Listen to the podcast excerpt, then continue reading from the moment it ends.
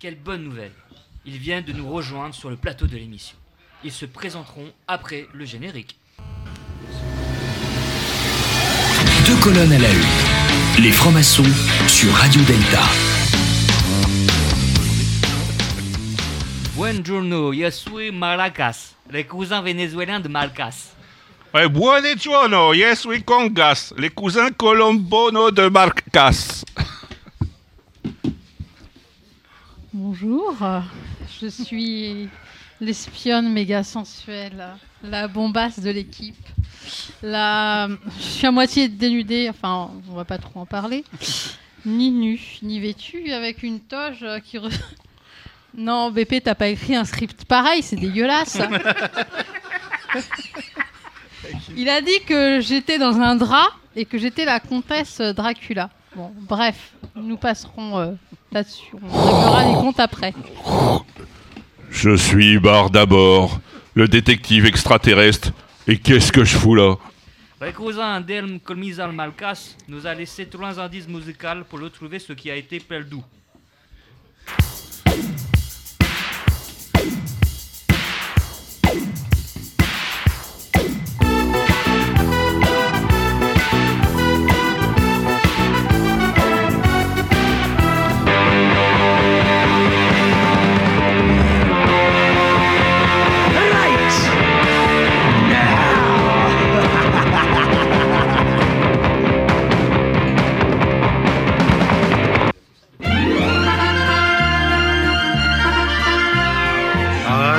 Petit vin blanc qu'on boit sous les tonnelles quand les filles sont belles du côté de nos gens. Donc nous avons écouté le mendiant de la moule d'Enrico Marcias, Anakin the United Kingdom de Pistello Sexy, et une petite aperitivo de Vino Blanco. Andiamo per de nouvelles aventures. Nous trouverons ce qui a été perdu pour la fin d'aider. Quels aventuriers Retrouveront-ils ce qui a été perdu et qui est vital pour tous les francs-maçons du monde? Revenons à l'émission. Ingrid, quel est l'ordre du jour? Nous avons le plaisir et l'honneur euh, de recevoir ce soir, dans une nouvelle émission de Deux colonnes à la une sur Radio Delta, un immense auteur, l'un des deux pères du commissaire Marcas, celui dont je rêve toutes les nuits. Ja- Jacques Raven. Il est là, il est là, il est bien là. Merci Ingrid. Ça va se payer, ça. Quel bonheur d'accueillir Jacques Raven. Et pour une fois, nous allons parler d'un Marcas, mais qui n'est pas le célèbre commissaire, à l'occasion de la sortie, depuis le 3 juin dernier, du troisième tome de la saga du Soleil Noir, la relique du chaos, après la nuit du métal et le triomphe des ténèbres. Jacques Raven, j'en suis sûr, nous en dira un peu et même beaucoup plus. Si on se mettait un petit disque pour faire parler le commissaire.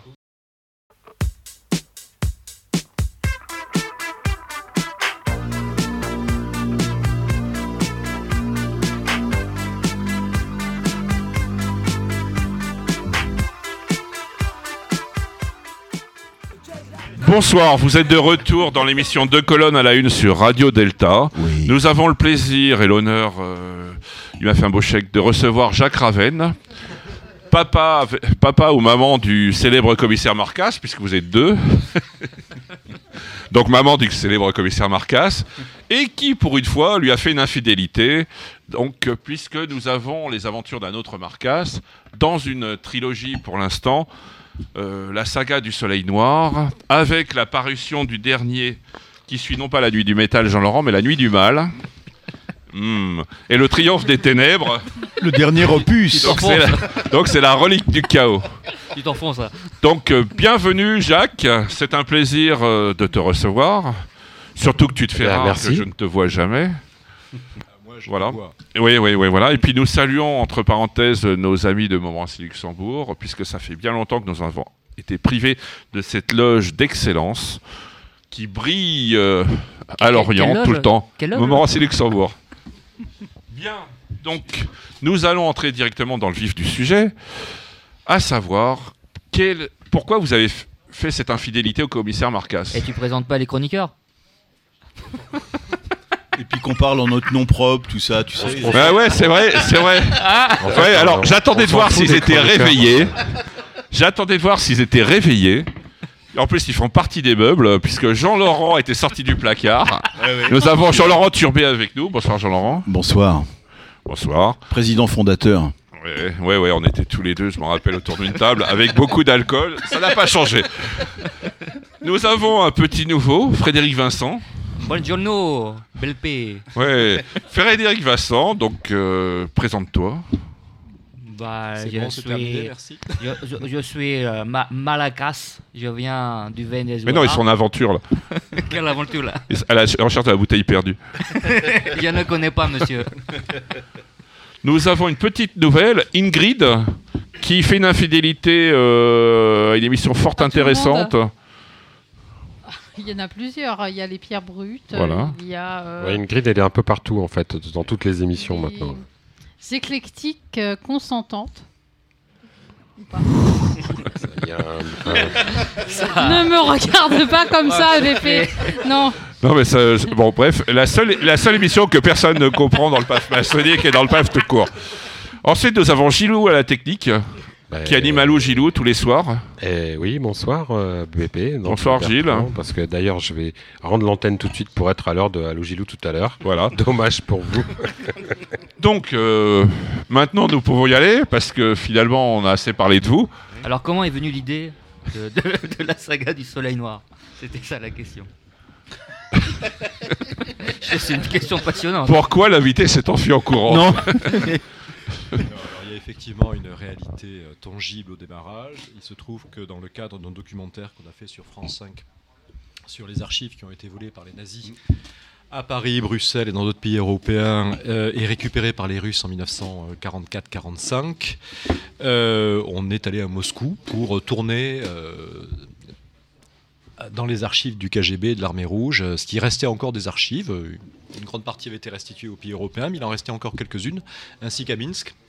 Et euh, on s'est fait ouvrir ces, archives. On a été très surpris de voir à l'intérieur tout l'intérêt que pouvaient avoir les nationaux socialistes pour les aspects ésotérisme de la franc-maçonnerie. Ça nous a un petit peu, un petit peu intrigués.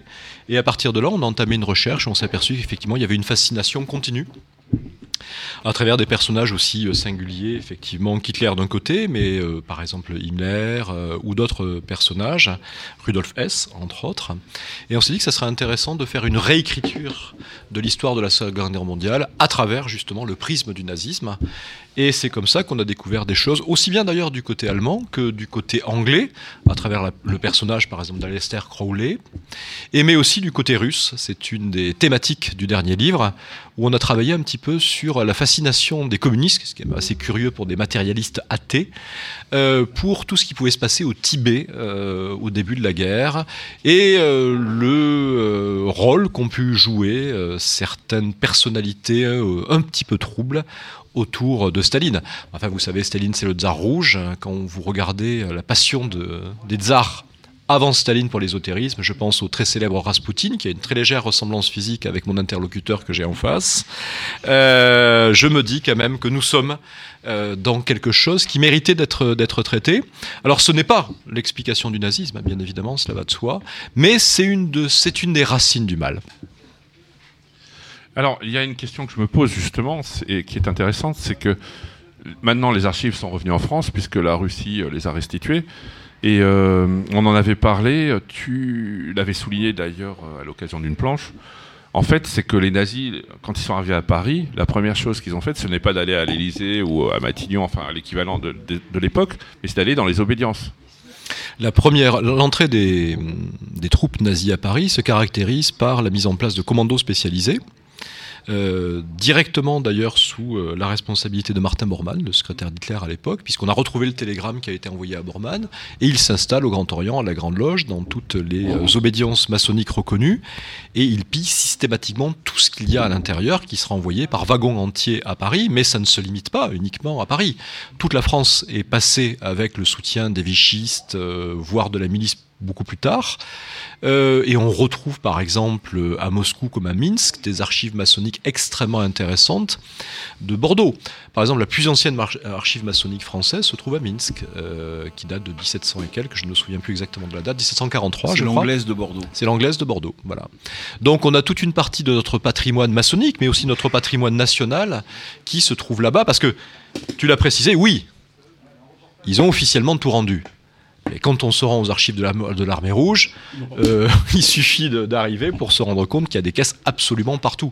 Les Russes ont une, comment dire, une logique de la restitution qui nous échappe un petit peu.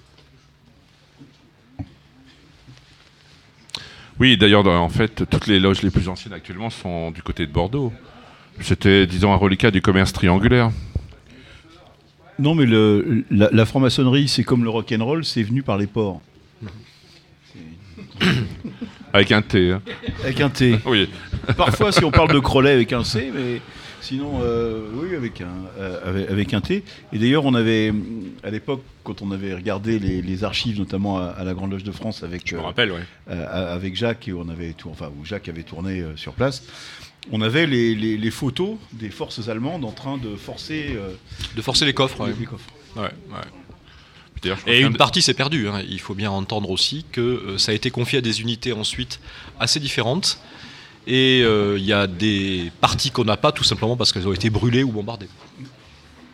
D'ailleurs, un des premiers cartons qui a, qui a été ouvert, comme nous l'a dit un frère bien connu euh, de notre atelier, on va dire, Emmanuel Pirat, c'était le carton où il y avait les affaires d'Hugo Pratt.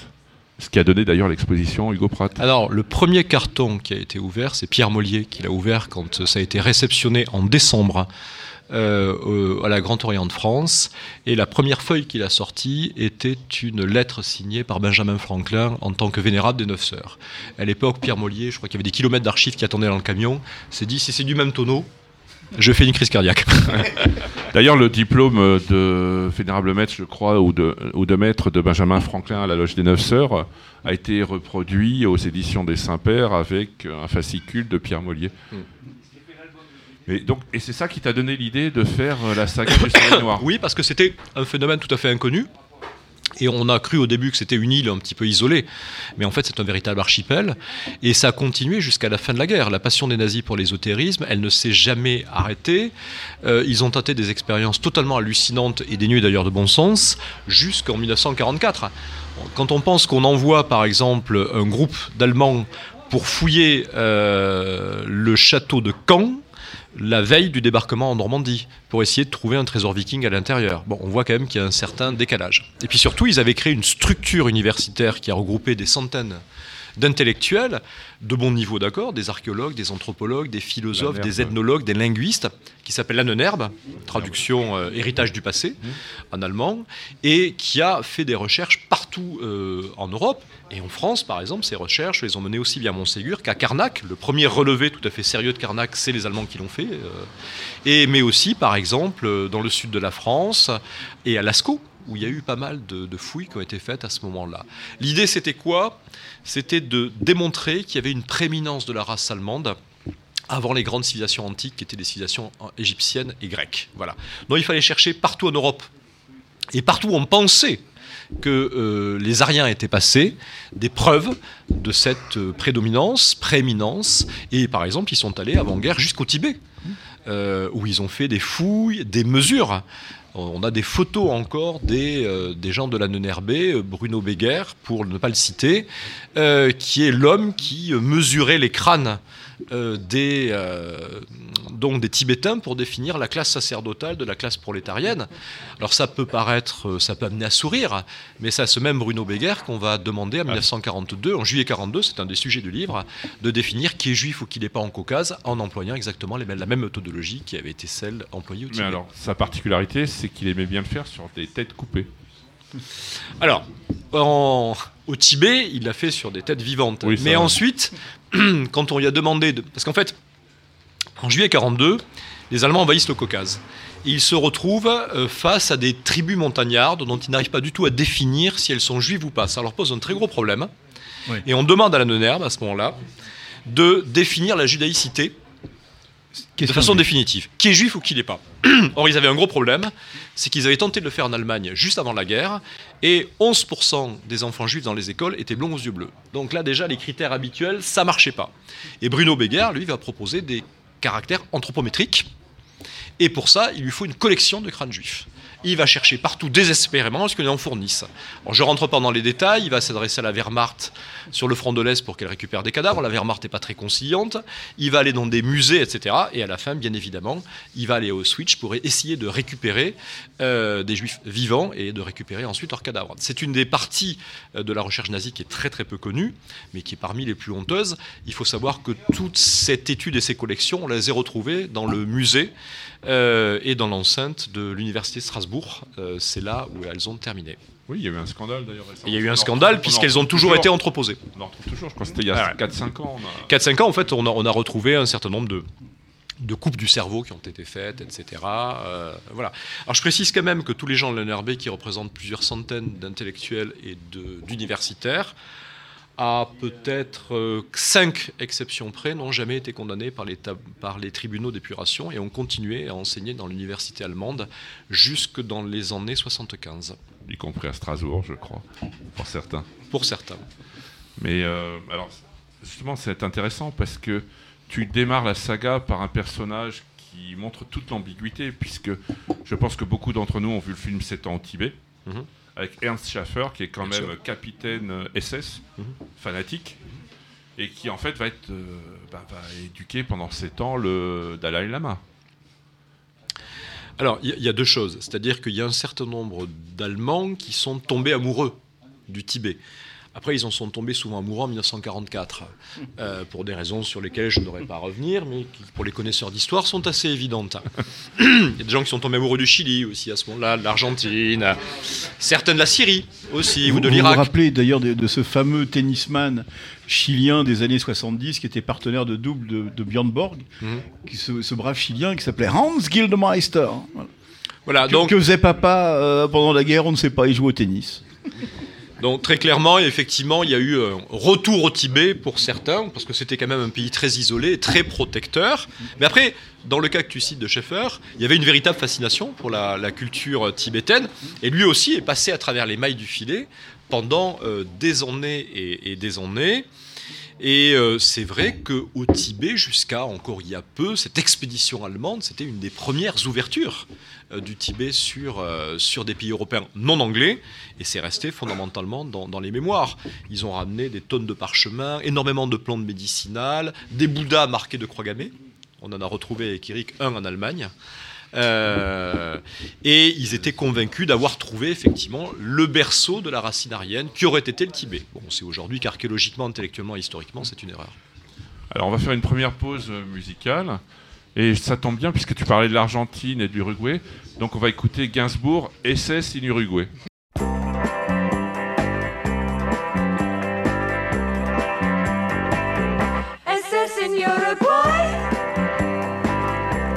Un chapeau de paille, je siffle un jus de papaye. Bonsoir. Vous êtes de retour dans l'émission Deux colonnes à la une sur Radio Delta, où nous avons le plaisir de recevoir le plus grand écrivain de, de tous les temps. Jacques Ravenne. J'aurais préféré Intergalactique si ça te dérange pas. merci. Euh, non, mais ça viendra après. C'est bien. Donc, nous étions sur la nouvelle saga d'Éric Jacometti et de Jacques Ravenne, euh, la, saga du Soleil Noir.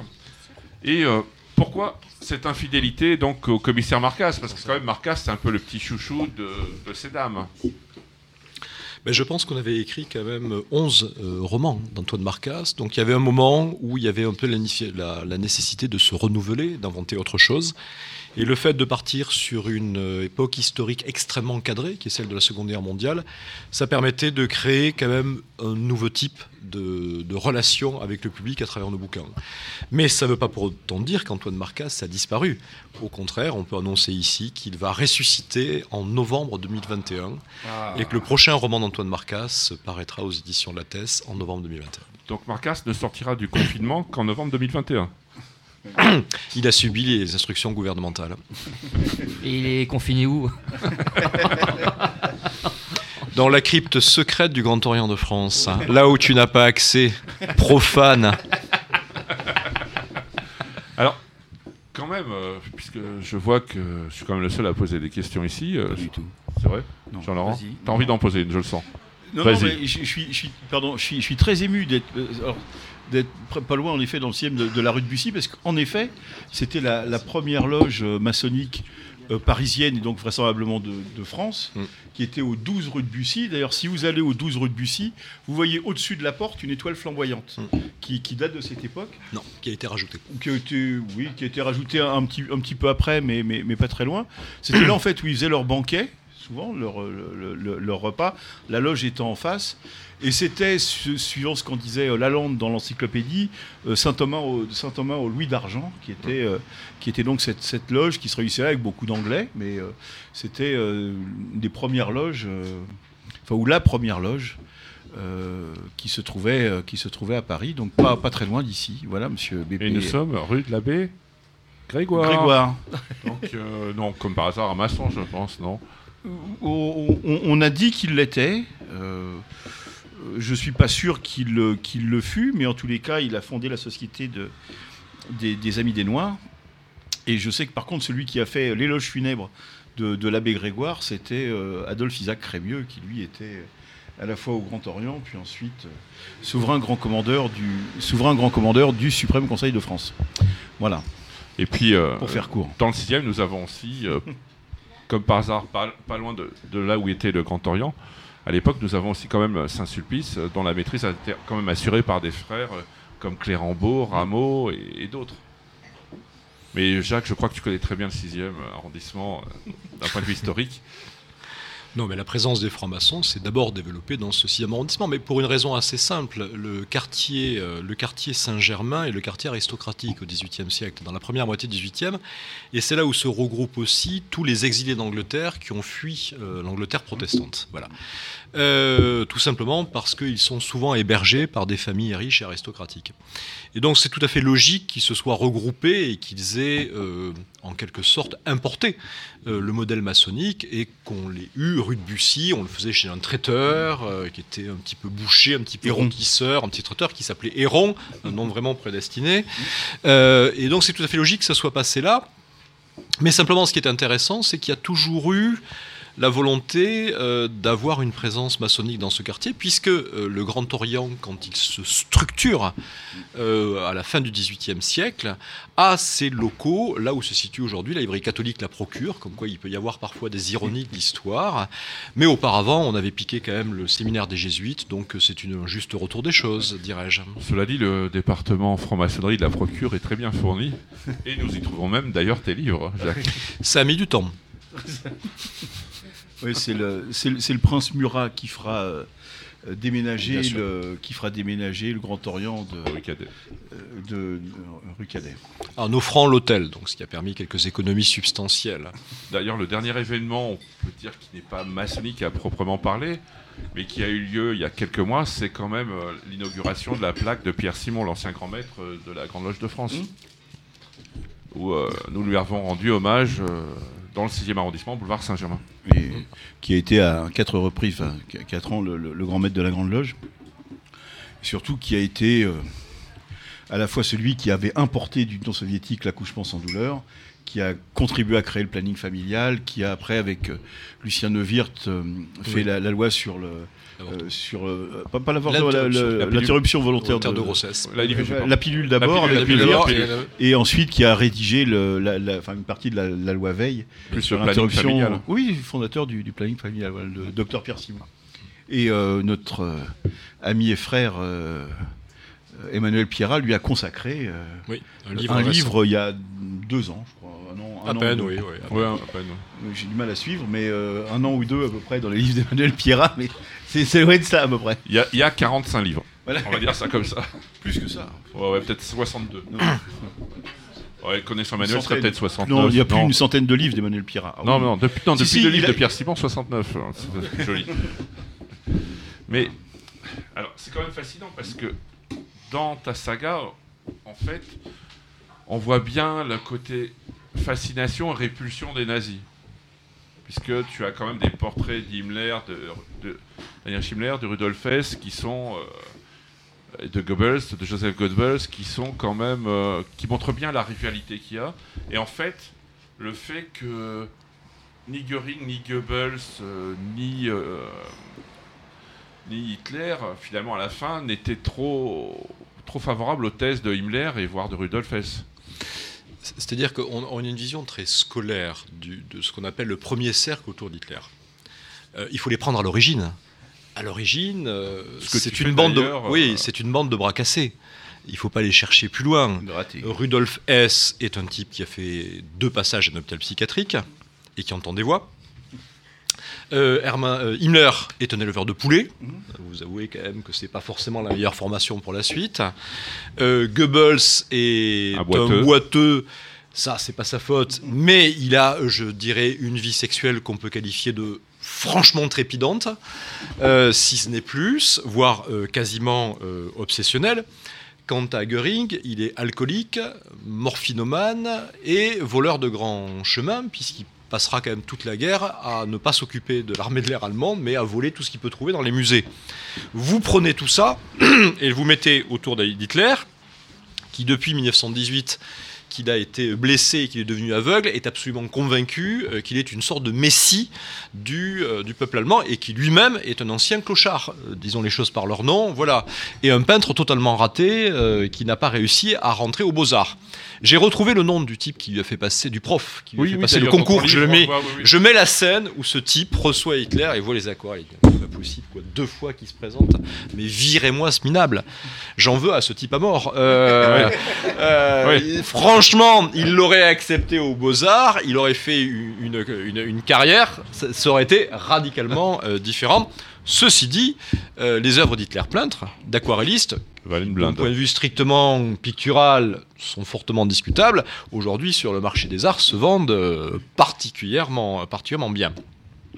Vous avez en fait des ratés du système, et c'est ça qui est intéressant. C'est qu'à un moment, tous ces gens ont été refoulés du système officiel. Pour des raisons diverses. Goebbels parce qu'il boite, mais voilà. Hitler parce que c'est un clown, etc. Et tous ces gens vont se rassembler autour de lui. Sauf qu'on croit qu'une fois qu'ils sont arrivés au pouvoir, c'est la bande de bons amis. C'est totalement faux. Tous ces gens ont en ligne de mire un Hitler dont la santé se dégrade dès 1942, dont on commence à voir que on ne sait pas s'il va arriver jusqu'à la fin. Donc qu'est-ce que vous croyez que ça fait? Ça exacerbe totalement les rivalités. Et celui qui est le mieux placé, c'est Himmler, parce qu'il a une force militaire qui est la force des SS.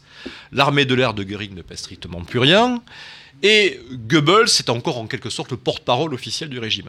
Donc nous, ce qu'on a essayé de montrer avec Eric, c'est combien ces gens étaient divisés entre eux. Et sur la question de l'ésotérisme, le fossé est total. Vous parlez d'ésotérisme à Goebbels, il préfère lui les actrices tchèques. Chacun ses goûts. Euh, vous parlez ésotérisme à Goering, lui préfère la morphine. Le nombre de piqûres de morphine par jour de Goering, euh, aujourd'hui, un camé actuel, si vous préférez, c'est le nirvana que vous lui offrez. Bon, quant à S, bah, lui, euh, il part en, en Écosse et il se perd complètement Il dans les limbes. voix. Bah, il entend des voix, etc. Donc ces gens sont très très divisés. Ce qui les tient, c'est qu'Hitler tient encore. Mais entre eux, tous les coups sont perdus. Si on sait aujourd'hui que Göring a amassé la collection la plus exceptionnelle de soutien-gorge qu'un homme ait pu amasser, on le sait par les dossiers d'Himmler. L'état de santé d'Hitler, on le sait par les dossiers d'Himmler. Donc c'est ce personnage aussi qui est pivot et qui tient pratiquement tout. Donc on passe de bras cassés à deux gens ensuite qui se détestent cordialement et qui surtout au fur et à mesure que les années passent, 41, 42, 3, commencent à comprendre, pour ceux qui en sont capables, que ça va pas durer longtemps. Alors, pardon. Non, non. Par contre, ce qui est, ce qui est assez intéressant aussi, c'est c'est de- c'est le, dans, dans le, dans ce qu'écrivent Jacques et, et, et Eric, c'est euh, c'est justement cette redécouverte des textes ou des, ou des soit ésotériques, soit maçonniques, et surtout maçonniques par des anti-maçons. On a, on a oublié l'apport des anti-maçons dans la recherche maçonnique. J'allais dire de 1730 euh, avec euh, franc-maçonnerie disséquée ou de, Samuel Pritchard, la première euh, révélation de, par un renégat, jusqu'à, jusqu'aux premiers travaux, j'allais dire historiques, sérieux, après ceux, par exemple, d'Albert Lantoine avant-guerre, mais qui sont ceux de Pierre Chevalier. Et Pierre Chevalier vient à l'étude de la maçonnerie parce qu'il est mandaté par Pierre Gaxotte, Mhm. Euh, qui est un militant d'extrême droite, euh, non collaborateur, mais euh, extrême droite et très anti-maçon, qui va mettre Pierre Chevalier, qui n'était pas maçon évidemment, pour étudier les documents de la franc-maçonnerie. Et donc Pierre Chevalier va sortir l'histoire de la maçonnerie française en trois ou quatre volumes, mais c'est une commande anti-maçonnique de, de Pierre Gaxotte. Et Pierre Chevalier en lui-même, on va dire, d'une droite bien à droite, euh, bien Bah, comme les premiers volontaires de Voilà. la France libre. Voilà, mais, euh, mais, euh, mais voilà, donc c'est- cet apport de, sur la recherche maçonnique par les, les anti-maçons, c'est euh, un des éléments aussi intéressants. Alors, ce qu'il faut voir, c'est que quand les Allemands s'emparent des archives, hein, euh, ils ne laissent pas les locaux vides. hein. Vont s'installer à l'intérieur un certain nombre de collaborationnistes. T'inquiète Pellepoix, non Il y est pas. Alors d'Artic Darky- Pellepoix, lui, va s'occuper beaucoup plus des affaires juives euh, après. Bernard Fay. Céline en- faisait le siège de- de- d'ailleurs de tous les jours. Il était devant les locaux de de Pellepoix. Bernard Fay, qui est Mmh. un Universitaire. un universitaire, mais surtout un conservateur Mmh. de la Bibliothèque nationale, Mmh. va s'installer rue Cadet, où euh, ils vont gérer ce qu'on appelle euh, le bureau des sociétés secrètes, et dans lesquels il va y avoir des publications aux annales maçonniques qui aujourd'hui encore sont très révélatrices sur ce que nous sommes, puisqu'ils avaient accès aux documents restants. Mais ce qui est frappant aussi, c'est que si on regarde toute cette politique anti-maçonnique, et en particulier le film Force occulte, qui reste une des références aujourd'hui sur l'histoire de la maçonnerie, c'est aussi le fait de frères dévoyés. Mmh. Euh, beaucoup sont d'anciens initiés. Jean Mamie était, était à la Grande Loge de. France. Voilà. D'ailleurs, j'invite à lire euh, l'ouvrage de Combe que nous avions reçu dans deux colonnes à la une sur euh, euh, la franc-maçonnerie sous l'occupation. Et euh, alors, Qui défait quelques mythes et c'est heureux. Alors- je pense que Jean-Laurent, on est Ouais. tout à fait sur la même longueur d'onde là-dessus. donc j'invite, si vous voulez approfondir, à lire les, je dirais, les biographies de Longrich sur Himmler, Hitler, euh, euh, Goebbels et Göring. Puis vous découvrez pourquoi Göring est devenu en fait euh, un drogué. En fait, il est blessé pendant le putsch de Munich en 1923 et euh, il, a le- il a une jambe qui est dans un état lamentable, donc il, il le pique à coups de morphine et c'est comme ça qu'il devient accro. Goebbels, faut pas oublier qu'il vient de la gauche. C'était la gauche du parti nazi avec Strassner, avec les frères Strassner. Et puis euh, Strasser. Himmler, Strasser. Et Himmler, c'était euh, un catholique euh, fervent au départ. Donc c'est assez intéressant de voir comment ils sont Ça n'a débrouillés. pas duré. hein. Non, non, ça n'a pas duré puisque c'était a les prochains duré. sur la liste. C'était les prochains sur la liste. C'était les prochains sur la liste. Et alors, il y a un personnage, en revanche, que qu'on voit apparaître de temps en temps, mais je dirais qu'il va plus apparaître si tu fais une suite, puisque son sort est scellé en 1942 euh, à Prague, c'est Heinrich. Et la chance que nous avons eue, c'est qu'il devait partir pour la France. Alors Heydrich, c'est euh, l'homme lige d'Himmler. C'est celui qui va s'occuper du SD, c'est-à-dire de tous les services de sécurité du Reich, Gestapo comprise, ceci dit sur toute l'Europe. Et c'est un officier de la Kriegsmarine, la marine de guerre allemande, mais qui a été viré parce que Viol. il avait eu une. Alors non, c'est pas viol. Il- Promesse de mariage non. Voilà, euh, truc. Alors est-ce qu'il y a eu consommation? Ça, on le saura jamais. Mais promesse de mariage non tenue. Et c'est un homme qui, en lui aussi, a une rancœur fondamentale contre le système euh, prussien, contre le système allemand en tant que tel, et qui va se révéler un orfèvre hors pair en matière d'espionnage. Alors c'est par exemple lui qui va créer quelque chose dont on parlera un jour dans un roman, c'est les salons de Kitty. Mhm. Alors je pense que vous, peu, peu de gens connaissent, mais les Allemands avaient créé dans les grandes villes occupées de toute l'Europe des euh, bordels pour généraux, avec des prostituées, euh, j'ose dire, autochtones. Mais les, euh, les bordels étaient truffés de micros et de caméras. Et on filmait les officiers supérieurs de la Wehrmacht. On coupait quand c'était les SS. Mais on filmait les officiers supérieurs de la Wehrmacht pour savoir s'ils ne complotaient pas avec, euh, avec, euh, contre Hitler. Mais ces salons Kitty sont dévoilés partout, à Paris, à Berlin, à Prague, tu y fais un peu allusion, d'ailleurs, dans le troisième tome, avec les comtesses euh, du Führer Avec les, les comtesses de la Gestapo, oui, bien sûr, ça a été quelque chose qui est très. et Moi, ce qui m'a toujours fasciné, quand même, qui est une chose amusante et sur lequel j'aimerais beaucoup écrire, mais sur lequel malheureusement on n'a pas assez de documents, c'est qu'à la mort d'Heinrich, qui est donc euh, abattu euh, à Prague euh, en 42 euh, par un commando euh, De Tchèques entraîné Par par, les Anglais. par les Anglais. Euh, il meurt de septicémie au bout de 4 jours. Oui, parce qu'en Euh, fait, dans la voiture, il y avait des crins. Il y avait des crins de poils de cheval. rentré dans les fait plaies. une- voilà. Comme quoi, le C'est pas la est- grenade. Comme quoi le cheval est nocif. Non, C'est le- pas la grenade. qui- Le dossier, le dossier en cuir était bourré de crins. et- C'est ça. Mais il avait un coffre. Il avait un coffre et euh, Himmler a lui-même vidé le coffre euh, à Dietrich. Je rêve toujours de ce qu'il y avait dans le coffre. Alors une petite idée, quand même, qui reste amusante. Il y avait eu une enquête euh, des SS, dont Henry Miller a fait un roman, sur la judaïcité d'Hitler. C'est-à-dire qu'à un moment, ils ont cherché à voir quand même si par hasard, parce qu'il y avait quelques doutes qui n'ont pas été levés d'ailleurs. Sur Heydrich d'ailleurs aussi. On Sur Heydrich ailleurs, surtout, surtout pas sur Heydrich, non. Principalement sur Heydrich, oui, oui, pas sur Himmler. Pardon, sur Heydrich qui a dû se battre toute sa vie pour prouver qu'il n'était pas juif. Euh, Rosenberg, c'est le même problème. Mais sur Himmler, il y a eu une enquête des SS, oui, à Vienne, pour voir si comment se faisait-il que la grand-mère d'Hitler était tombée enceinte en étant servante dans une famille juive. A posé quand même un certain petit problème d'éthique nazie. Bon, l'éthique nazie étant très différente de la nôtre, hein, euh, mais c'était assez curieux. D'ailleurs, j'invite à lire les ouvrages de Chapoutot sur euh, qu'est-ce que le nazisme, etc., qui sont excellents. euh, Dans le dernier. Dans le dernier, oui. Euh, Sur on- le management, euh, app- dont les méthodes sont appliquées aujourd'hui. hein, euh, Ce que, ce que nous fait découvrir aussi euh, ces, ces romans, c'est non seulement ce qui se passe pendant la guerre avec les nazis, etc., mais ce qu'on oublie, c'est la multiplicité des sociétés euh, secrètes et ésotériques avant-guerre. Alors les sociétés ésotériques de la Rose-Croix, etc., avec euh, Guaita, avec euh, Oswald Wirth qui vient de ces, de ces, de ces, de ces mouvements-là, avant de re- resymboliser, j'allais dire, la, euh, la Loge. Mais avant, par exemple, euh, tu citais euh, comment euh, euh, euh, en Russie. Il y a eu quand même quelques voyages euh, importants avant d'occultistes. Il y a eu Papus et Maître Philippe de Lyon qui sont, qui sont, qui sont allés euh, en Russie, euh, qui ont été d'ailleurs virés par Raspoutine et par le clan de Raspoutine en disant ce sont des mages, des magnétiseurs, enfin ce sont des charlatans, etc., remplacés par d'autres charlatans. Mais il y avait toutes des, sociétés euh, j'allais dire, euh, ésotériques, beaucoup de sociétés ésotériques qui ont, qui ont disparu, mais qui faisaient le sel.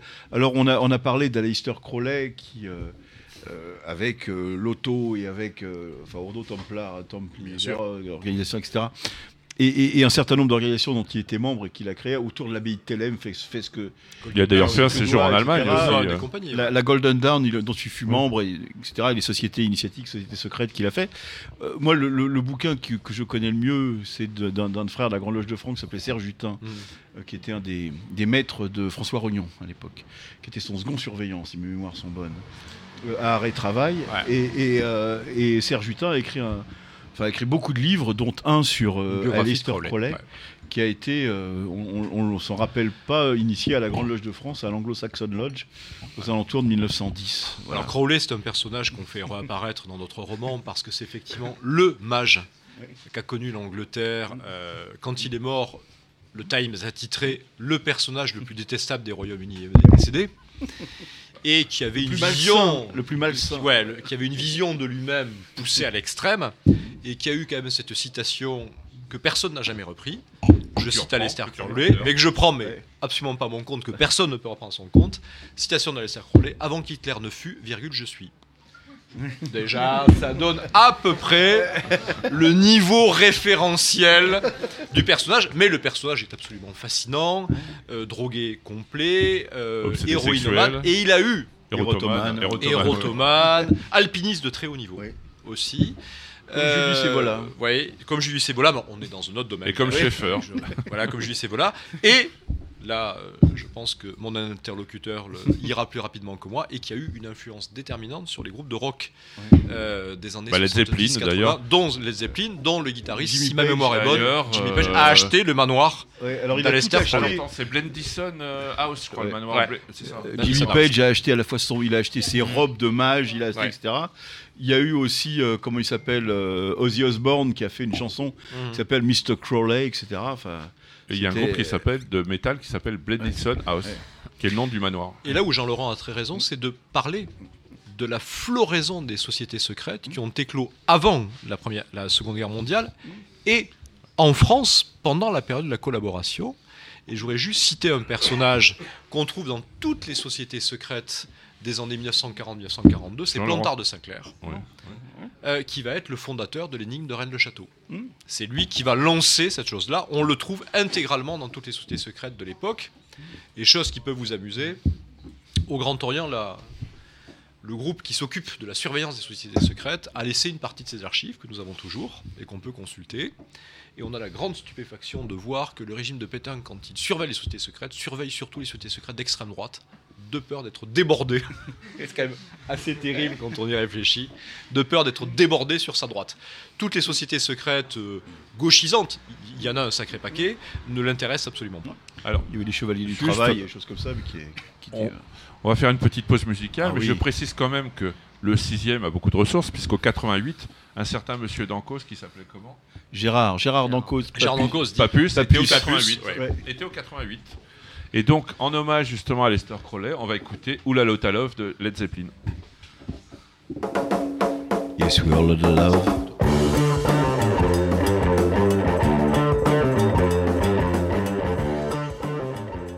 Bonsoir, vous êtes de retour sur Radio Delta dans l'émission Deux colonnes à la une, où nous recevons le plus grand écrivain ouais, de l'hiver, ça lui fait plaisir, Jacques Raven, avec euh, Frédéric Vincent, C'est lui. Ingrid euh, de je sais plus où, et puis Jean-Laurent Turbet. Et Gilles à la technique. Plus Et l'excellent- oui. Daniel Lebras qui euh, fera une de Radio Delta TV qui fera euh, une, une- une vidéo concentrée de, de- de l'émission. Bien, donc euh, nous nous sommes quittés euh, pendant cette pause musicale sur Alistair Crowley. Personnage C'est bon Crowley. très anglais finalement. Enfin, Oui, c'est vraiment un excentrique euh, anglais tel que on, peut les apprécier et tel qu'ils peuvent être, ils peuvent être, ils peuvent être fascinants. Vous avez tout. Vous avez le sexe, vous avez l'argent, vous avez la drogue, vous avez le manoir, vous avez l'ésotérisme, vous avez le crâne rasé, je dis ça comme ça. Et euh, non, Vous non, avez la franc-maçonnerie. et la franc-maçonnerie, la franc-maçonnerie, puisqu'il a à peu près tous les grades de tous les rituels possibles et imaginables. plus le Golden Dawn d'ailleurs. Plus la aussi, Golden euh, Dawn. Dawn. On Alors, retrouve de belles pointures quand même. hein. il- euh, Il, Voilà. il faut dire, co- comme il a été à, à- à l'Anglo-Saxon Lodge, il a été, je crois, apprenti, compagnon et maître en trois mois, enfin à chaque fois, ce qui veut vraisemblablement dire qu'il avait une initiation précédente dans d'autres sociétés initiatiques et qui du coup accélérait euh, le passage des, des grades maçonniques, même s'il est resté que quelques années à la Grande Loge, simplement parce qu'il n'était plus à Paris après et qu'il était, euh, voilà, qu'il voyageait beaucoup. Mais quand on regarde la carrière maçonnique d'Oscar Wilde, c'est exactement Oui. du même topo. Ça avance très très vite. Oui. Voilà. Mais là, c'est pour des raisons plus familiales. Alors que le chevalier Saint-Georges a été compagnon 21 ans. Mais je crois que le grade de maître n'existait pas à l'époque. Non, mais surtout, il était noir. Oh, mon Dieu. Coupez ça. mais non, c'est vrai. Oui, c'est vrai. Mets-toi à genoux. Après, au XVIIIe siècle, il faut être d'une grande honnêteté. Euh, Beaucoup de gens qui ont été initiés, dont nous avons tendance, nous les francs-maçons, à les citer un exemple, n'ont fait que des passages express euh, dans la franc-maçonnerie. Ils ont subi euh, ce que moi j'appelle assez facilement un IVG, une initiation à grande vitesse. Ah oui, mais alors ça, ça montre justement que, bon, on va faire une- un petit aparté, c'est que la franc-maçonnerie anglo- anglo-saxonne a une conception différente. C'est-à-dire qu'en France, euh, pour avoir les 30, voire les 33 degrés, il va falloir cheminer longtemps. Alors quand les, An- les anglo-saxons vous disent on vous donne tout et débrouillez-vous. Parfois même en une journée. Euh, ouais, oui et non, quand même. En général, il y a quelques mois entre, entre les grades. Quand on prend le cas de Kipling ou d'autres, il y a quand même, il y a quand même une, Une véritable démarche. une, une Enfin, aux véritable États-Unis, tu peux être 33e en, au 30e. Non, plutôt en le deux- en un 33e week-end, degré hein. est toujours euh, préservé euh, par, par, par le Suprême Conseil juridiction sud des États-Unis. Mais, mais c'est vrai que oui, il y a, il y a- il y a cette, il y a cette euh, démarche-là de dire on vous donne et après vous avez toute votre vie pour, pour, pour le faire. Mais en général, euh, on arrive quand même, enfin, on met, un- on met quelques années pour être apprenti compagnon maître. Et après, on va dans les divers systèmes de haut grade, euh, parce qu'il n'y en, a- il y en a pas qu'un euh, en, en Angleterre ou aux États-Unis. C'est là, c'est c'est là où ça se passe. Et on, s- mais on sent quand même, pour revenir à Lester Crowley, je trouve qu'il y a quand même une certaine. Vous avez comme une certaine sympathie avec. Vous l'aimez bien. Il vous, a- en fait, il vous, il vous intrigue ou il vous intéresse plutôt. Non, je, je crois que ce que peut-être les lecteurs ne saisissent pas, c'est que ça fait quand même trois ans qu'on vit avec des nazis. Ouais, c'est vrai que par rapport À un nazis, certain moment, Alistair Crowley paraît ça sympa. devient, ça devient parfois un petit peu, euh, un petit peu délicat. On lit énormément sur le sujet, on prépare effectivement les bouquins, on fait les plans, et à un moment, euh, on- a besoin quand même, quand on fait tous les passages qui se passent en Angleterre, d'avoir quelque chose qui soit, qui soit différent et qui soit plus folklorique, plus voilà, plus- peut-être un peu plus délirant certes. Mais il y a un moment, la- pratique quand même d'un personnage comme Göring, Goebbels, Himmler au quotidien. euh, moi, je me rappelle avoir écrit la scène dans le second tome, euh, deuxième tome, pardon, où euh, Himmler amène Goebbels et lui présente les travaux de construction de Switch. Ce qu'il lui présente, c'est un stade de sport, quoi. C'est un truc merveilleux, super, où tout le monde va s'éclater. Alors qu'on sait que ce jour-là, il y a des gens, le, le- le niveau de boue était tel sur le sol qu'il y a des gens qui sont morts simplement euh, avalés par la boue parce qu'ils portaient des charges trop lourdes pour eux. Euh, donc on a une espèce de, de cynisme qui n'est même plus du cynisme parce qu'il n'est plus conscient. Quand vous travaillez trop sur ça, la figure de Crowley avec ses délires, ses- ses- ses- son côté complètement obsédé sexuel, etc., elle vous paraît presque sympathique. Psychédélique même. Ce qui est délicat, oui. Non, et puis et puis il faut dire que, bah, je sais pas, euh, on, on se rappelle aussi que, que Jacques a fait une belle biographie de Sade. Donc les, les, les, les- les personnages un peu hors normes, un peu Il aime borderline. bien Guillotin aussi. C'est- Le bon docteur Guillotin. Ah non, Guillotin, c'est un humaniste. Oui. Guillotin, c'est un grand humaniste. Guillotin, c'est un humaniste, puisqu'il est, il est, à la, man- il est à la loge des Neuf Sœurs, mais il trouve en effet que euh, euh, mettre à mort par euh, décapité à l'âche, à l'épée, euh, roué de coups ou écartelé, c'est c'est- c'est pas digne. la grande erreur de Guillotin, c'est quand il a présenté son projet de machine, parce qui à l'époque n'était qu'un projet à l'Assemblée nationale, ou plutôt la Convention, c'est emporté par son lyrisme naturel d'avoir dit de toute façon, le condamné ne sentira qu'un souple frais sur sa nuque. Et ça, c'est un peu mal passé dans la représentation. Mais je, je partage entièrement l'avis de Jean Laurent. C'est quelqu'un qui est totalement méconnu. La Et guillotine qui en fait a créé la autrement guillotine parce qu'il avait, d'après la tradition, je ne garantis pas qu'elle soit tout à fait réelle, mais vu très jeune des exécutions à la hache telles qu'elles se pratiquaient et qui étaient de véritables boucheries abominables. Non, j'ai rien. Mais c'est vrai que j'ai écrit une biographie de ça, une biographie de Robespierre. À partir de là, on peut aller.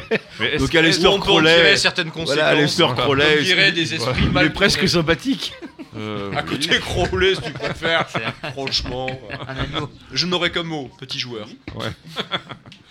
Mais est-ce vraiment Guillotin qui a inventé la guillotine Non, c'est pas Guillotin qui a inventé la guillotine. On l'appelait la luison. Voilà. a demandé à ce qu'on crée une machine. Il ne l'a jamais conçue.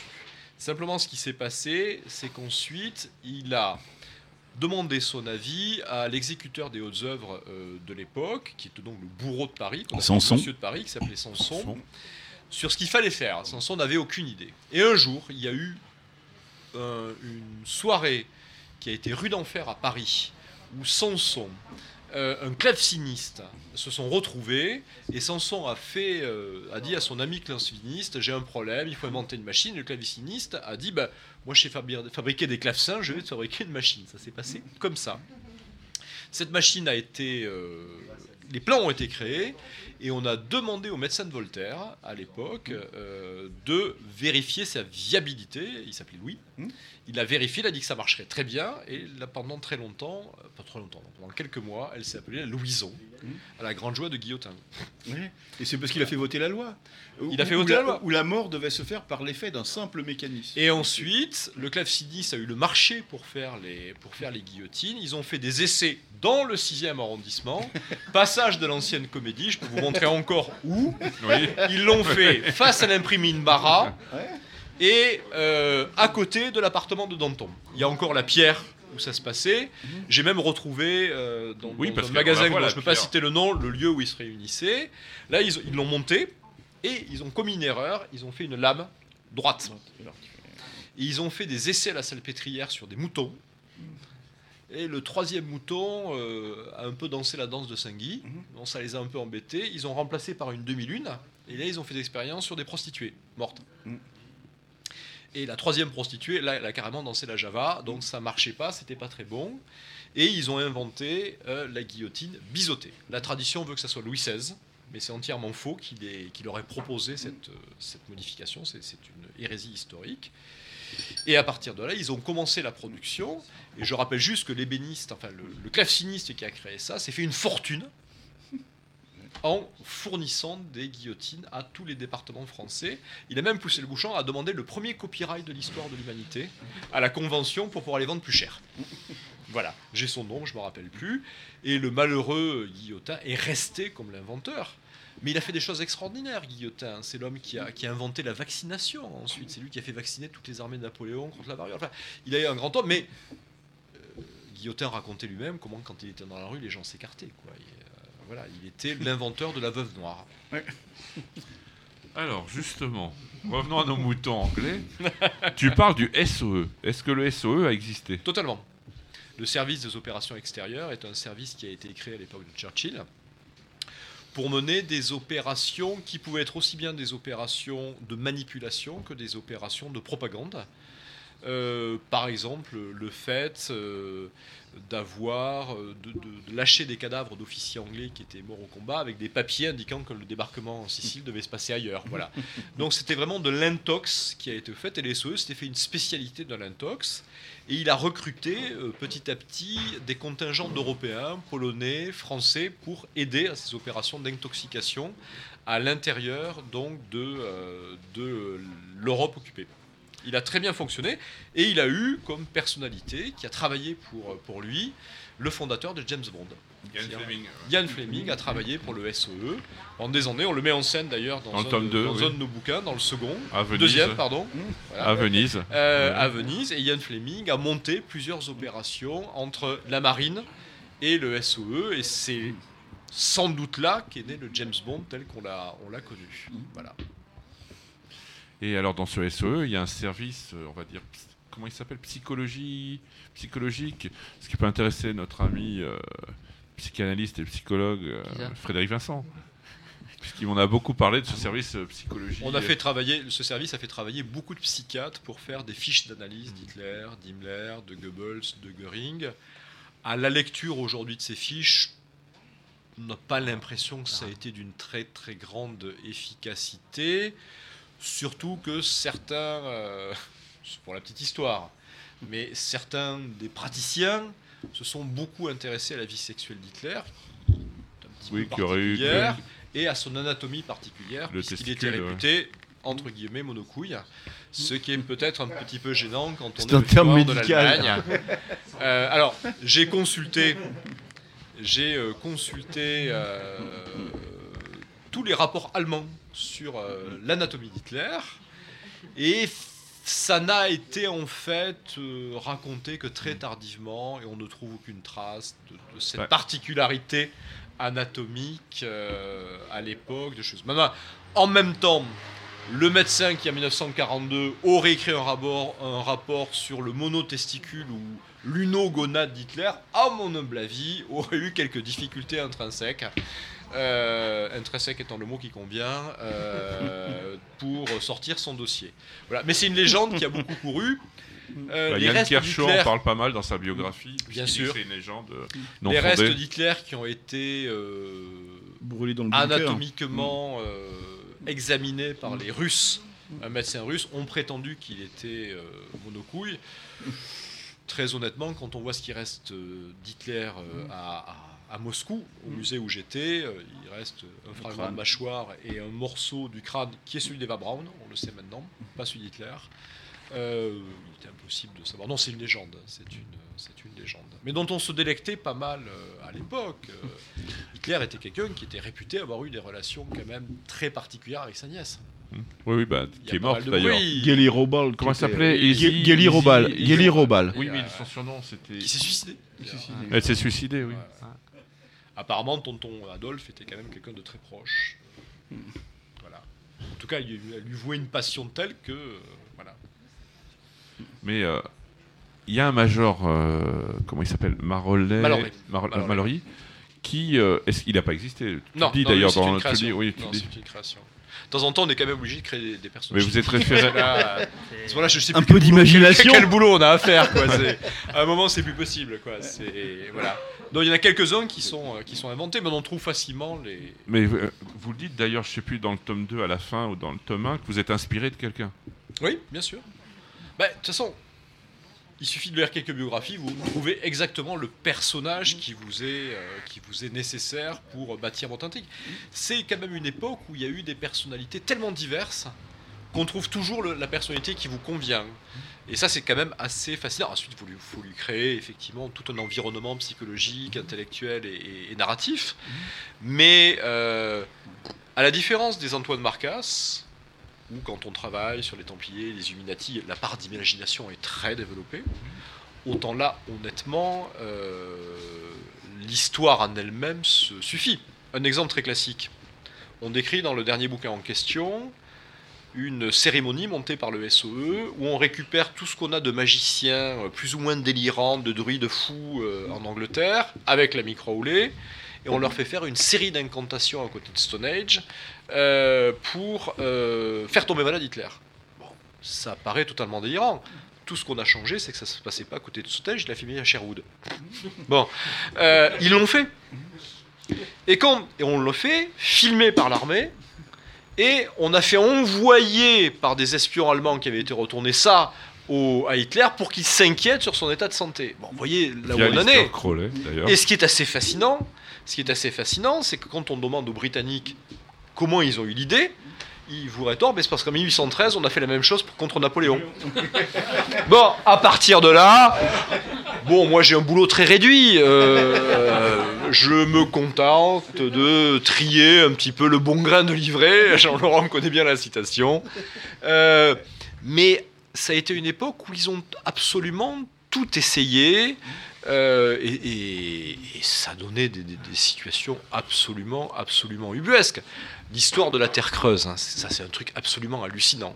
À un moment, un scientifique de la NRBE explique aux nazis, parce qu'en fait Himmler organisait pour les cadres SS des conférences quasi perpétuelles, des bonnes planches, on dirait aujourd'hui, euh, dans lesquelles il faisait venir tous les gens qui avaient des idées un petit peu étranges devant, euh, pas l'élite des SS, mais des jeunes cadres. Et il fait venir un jour un universitaire allemand qu'on cite deux fois dans notre roman qui dit Non, mais moi je vous expliquais la réalité. La réalité, c'est que nous vivons dans une terre creuse. Oui. Bon, maintenant, vous savez, quand on voit les mecs qui croient à la terre plate, après tout, hein, pourquoi pas. 15% de la population. Et alors, l'idée de la Terre creuse est très simple. Vous prenez la Terre telle qu'elle est, mais en fait, nous sommes le noyau d'une autre planète immensément plus grande, et euh, nous, nous sommes comme le noyau, si vous préférez, euh, du- d'un abricot. Voilà, c'est nous. Ça fascine totalement Himmler, qui décide d'envoyer en direction du pôle un certain nombre de, de radars, de les mettre plein, plein ciel, et s'il y a réverbération, mais c'est bien qu'on tombe sur le, la croûte de l'autre planète. On se dit, mais c'est complètement con. Pas du tout. Bah, la. Parce que les gens de la Kriegsmarine, de la marine de guerre allemande, se disaient que si on pouvait faire rebondir des armes sur ce noyau, elles tombaient directement aux États-Unis et qu'on vaincrait les V1 et, et les V1 et les V2 et que ça serait meilleur. Le billard allemand. Donc chaque fois, le billard allemand, en deux, à deux bandes, chaque fois qu'il y a comme ça un délire chez les nazis, ça fait rire. Mais dans le fond, il y a toujours derrière l'idée qu'on peut s'en servir. Et la Kriegsmarine, qui a financé euh, l'envoi des, des- On en parle dans le bouquin très largement. Euh, la Luftwaffe aussi s'est intéressée. Pensait qu'on pouvait s'en servir. Il y a même ceux qui ont pensé qu'on pourrait réverbérer des images qui feraient peur aux Américains ou capter des ondes ou des ondes téléphoniques. Voilà. C'est totalement délirant. La Terre n'est n'est pas creuse. Quoique. Cela dit, Jean-Laurent ça et va- moi pensons d'ailleurs en privé. Cela dit, quand on la représentation du ciel de Ptolémée, Ben oui. c'est exactement ça. Les exactement sont ça. référés. Ouais, ouais. Mais nous qui sommes des adeptes de, de, de Papus, de Svelvirt, de Stanislas de Guaita, etc. Savons très bien. Ne balance pas tout, s'il te plaît. Nous sommes là pour endormir les masses. Alors, on va peut-être faire une petite pause musicale. Et là, en fait, euh, je vous invite à écouter les paroles. Nous la recevrons le 29 juin, de 18h à 20h. C'est Barbara Carlotti, Phénomène composite, où il est question de noces chimiques, d'hermaphrodites, donc du rébis, etc.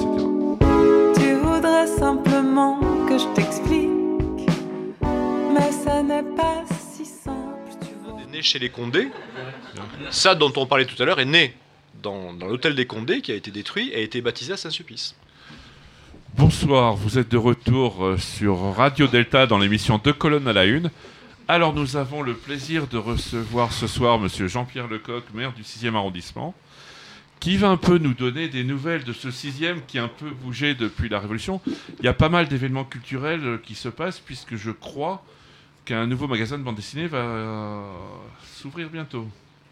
Merci Bertrand, merci à tous, merci votre, votre euh, accueil. Euh, je serai volontairement bref parce que je ne voudrais pas imputer mon compte de campagne du coup de cette émission et de la présence d'éminents, des éminents orateurs qui se sont succédés, mais je voulais effectivement rappeler que la ville de Paris était restée propriétaire d'environ 80 commerces euh, qui sont qui sont restés sa propriété après l'affaire dite Juppé des appartements de la rue Jacob. Ça, on revient à, à peu près euh, 25 ans en arrière.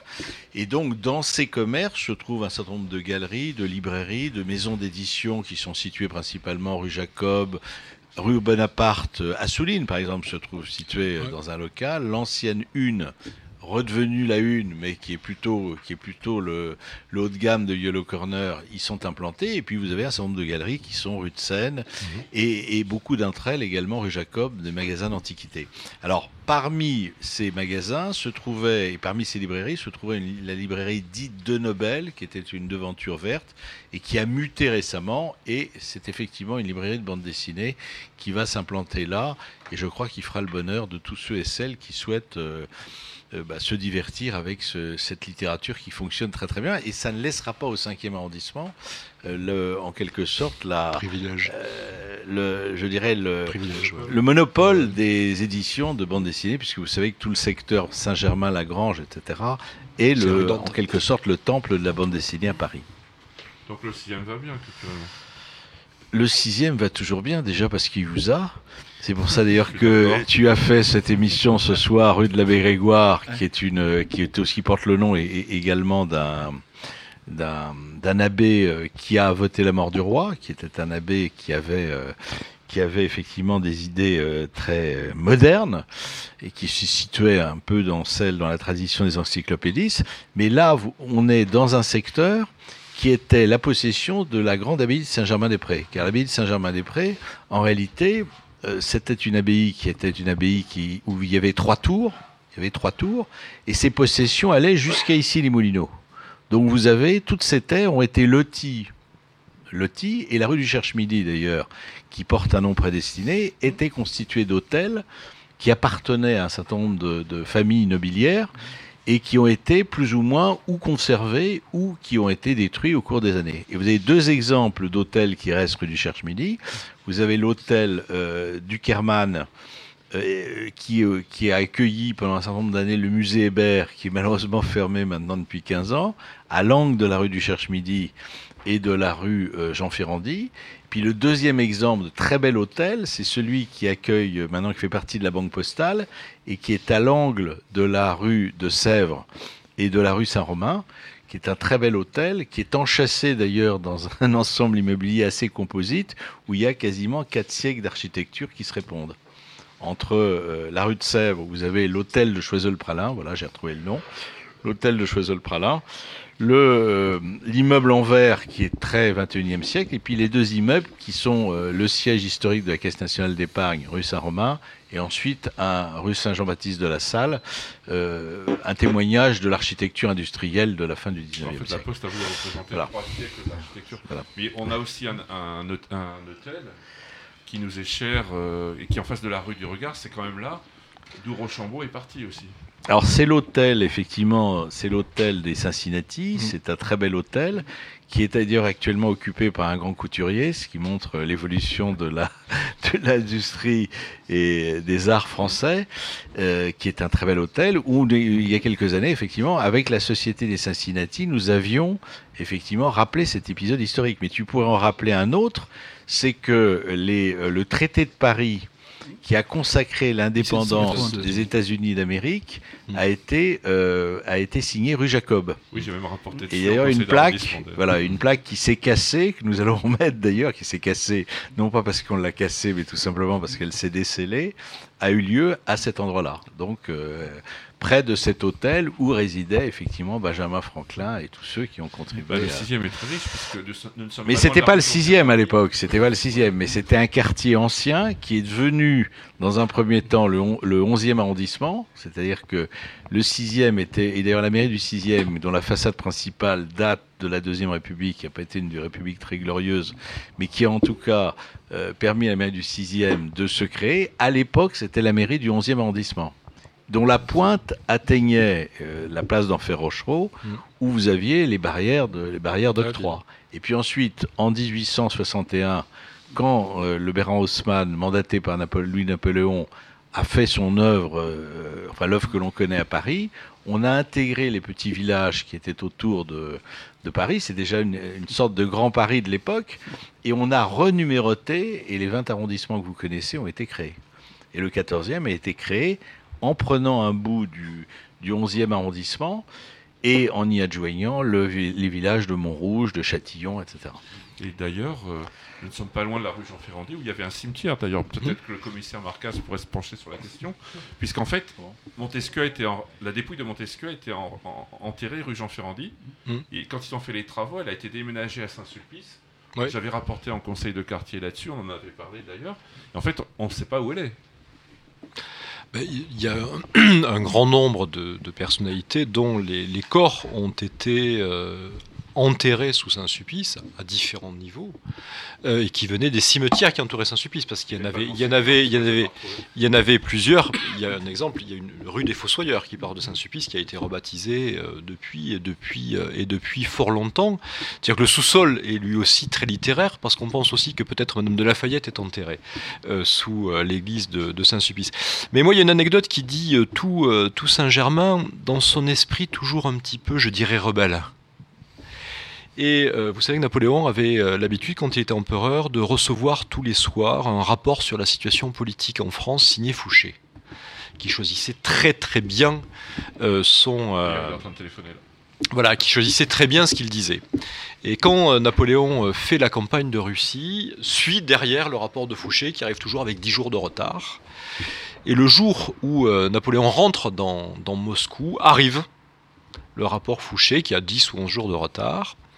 Et Fouché se fait l'écho de moqueries dans le faubourg Saint-Germain sur la campagne napoléonienne. Et Napoléon a cette phrase On conquiert Moscou et ces messieurs dames de Saint-Germain font la fine bouche. Je trouve la phrase remarquable. Et vous savez ce qu'il a fait de colère dans la, dans la suite? Comme il était en inactivité, il a créé tous les statuts de la comédie française. dans la nuit. Voilà.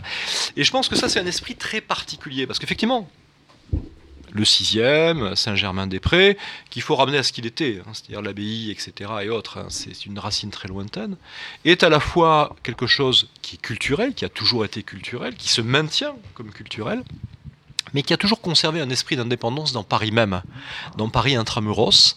Et je pense que cet esprit d'indépendance est un esprit qui aujourd'hui ne manque pas de, vivre et d'être et d'être et d'être cultivé.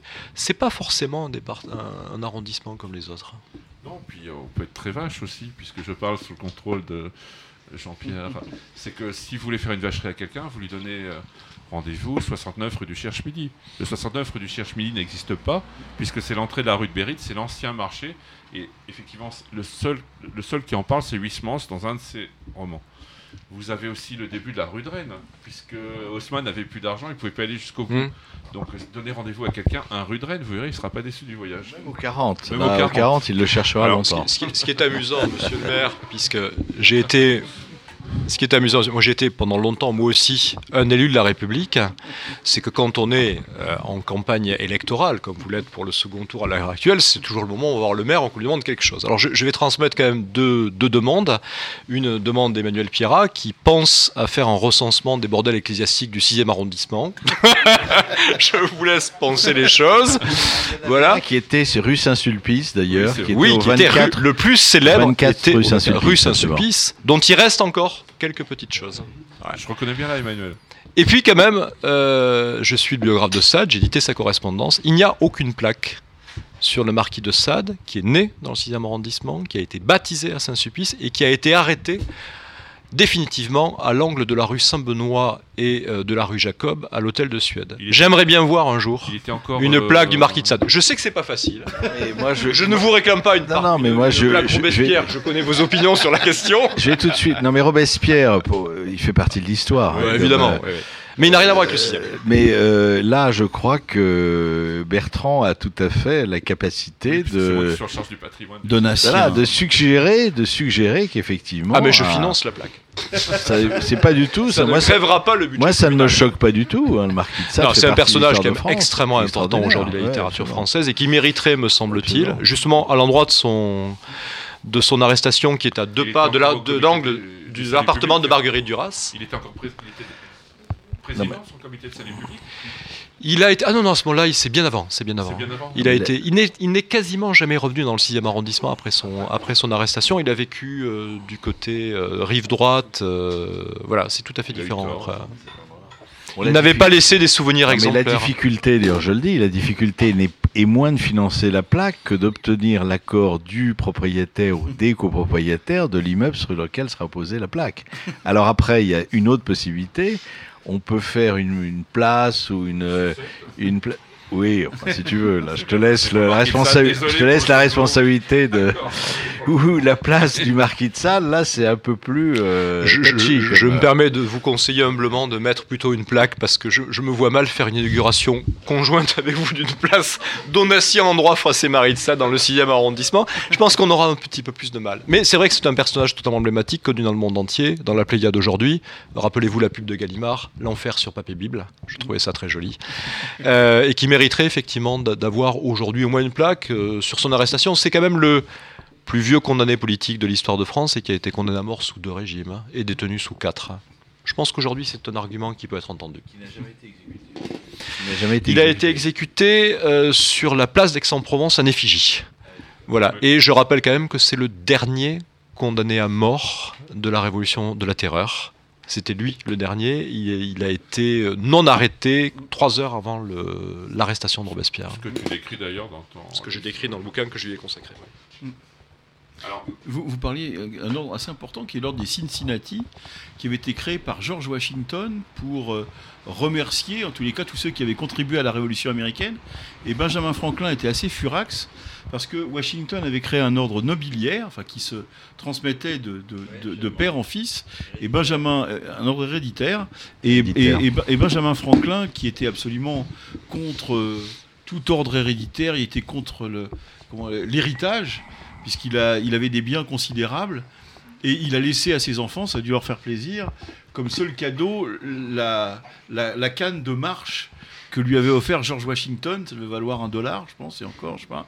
Voilà, c'est tout l'héritage que Benjamin Franklin a laissé, euh, a laissé à ses enfants ou à son fils. Donc voilà, il était contre l'ordre des Cincinnati, et voilà, il voulait un, un ordre plus républicain, euh, Benjamin Franklin. donc, euh, bah, merci de votre intervention. Qu'est-ce qu'on peut Merci. souhaiter alors au sixième?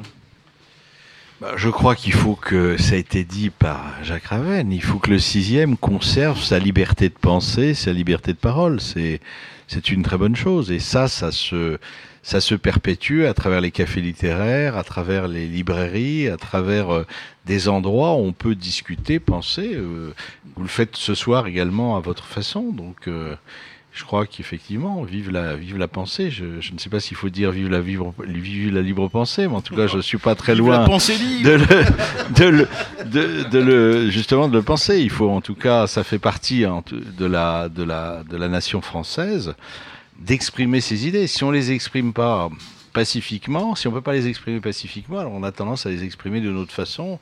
Euh, c'est souvent, c'est une sorte de faiblesse de les exprimer violemment. Donc il faut essayer confronter ses idées, discuter avec les autres. Je crois que c'est une grande, c'est une grande force et une grande sagesse en même temps. C'est vrai que c'est une longue tradition du sixième. Et d'ailleurs, nous avons commencé par une rébellion en 2001. Pour revenir sur le caractère rebelle du. Bah, je Mais je crois qu'on on se rend pas bien compte. hein. Enfin, pour moi qui suis traduit à peu près partout dans le monde aujourd'hui, mais 88 ou? non, non, je traduis dans 20 pays, n'exagérons mais pas. 48 langues, je sais plus. Ah, Un petit, petit peu moins.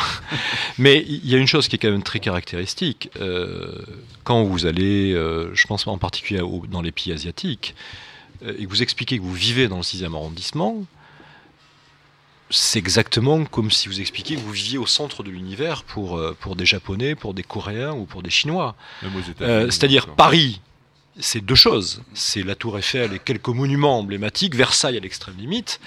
Mais le centre pour eux, c'est le 6e arrondissement. Et moi, il y a une chose qui m'a énormément frappé. euh, c'est Ginza à Tokyo. Euh, Il y a un magasin Hermès absolument gigantesque et magnifique, peut-être un des plus beaux que j'ai jamais vu du point de vue architectural. Vous discutez avec des, des japonaises, elles vous expliquent qu'elles préféreront toujours acheter leur sac Vuitton au magasin de Saint-Germain, dont on connaît tous les deux bien le directeur, euh, plutôt que de l'acheter à Ginza. Pourquoi? Parce qu'elles ont la grâce de revenir avec le sac marqué Vuitton Saint-Germain. Et que ça, à Tokyo, ça marche.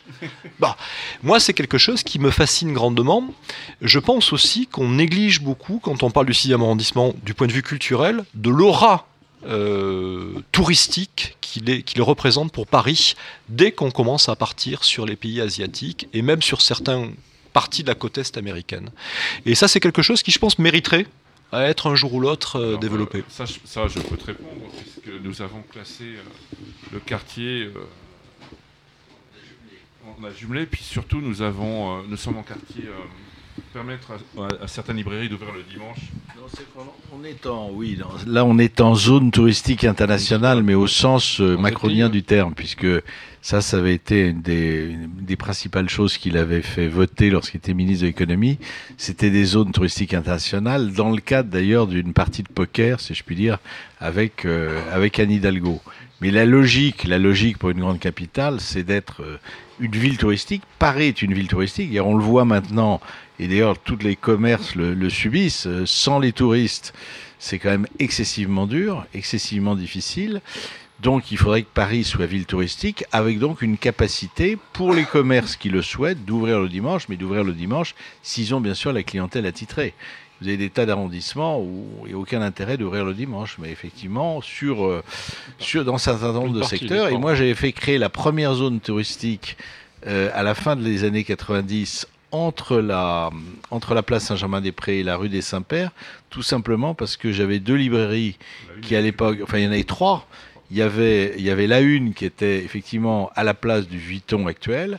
Il y avait l'écume des pages qui est toujours là heureusement. Et puis il y avait une petite librairie qui s'appelait Vision, qui était une librairie géographique, qui était enchassée dans le Société dans nationale la Société de géographie. géographie. Ouais, Société de géographie. Qui a existé encore il y a une Et ça, ça, ça, ça a fonctionné. C'était à la demande d'ailleurs de la une. Bon après. euh, jusqu'à minuit, d'ailleurs, grâce à ça. Après, il y a eu une partie de Mistigris et, euh, et donc euh, ça n'a plus ça n'a plus joué. Je rappelle d'ailleurs que le Divan, qui était une librairie emblématique de Saint-Germain-des-Prés, qui était une librairie spécialisée, c'est d'ailleurs le, le- départ du Divan qui m'a permis d'obtenir la mairie de Paris, qu'elle conserve ensuite tous les commerces euh, culturels, tous les rez-de-chaussée des immeubles du domaine privé qui ont été vendus, qui ont été vendus en les appartements.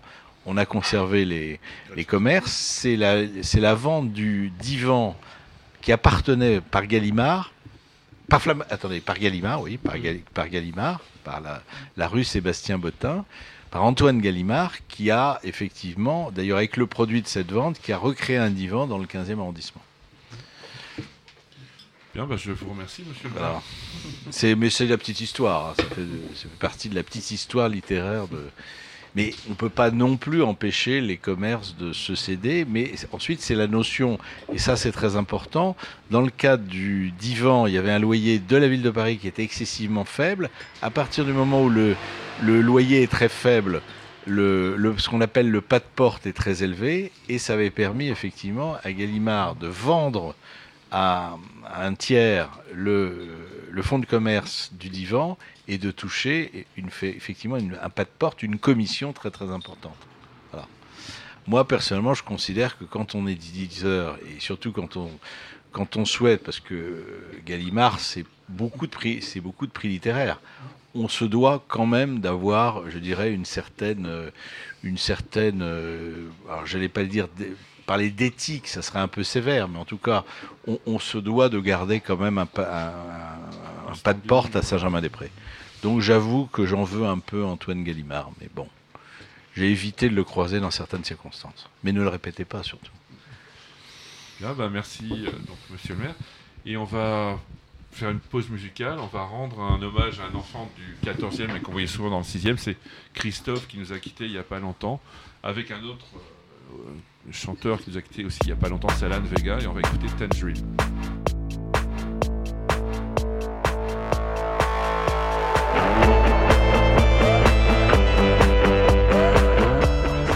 Direct. Le premier mec qu'on a parlé, c'était Jean-Laurent. Ouais. Je me rappelle très bien. Marie. Et donc, quel est le lien entre ah oui, Tristan ouais. et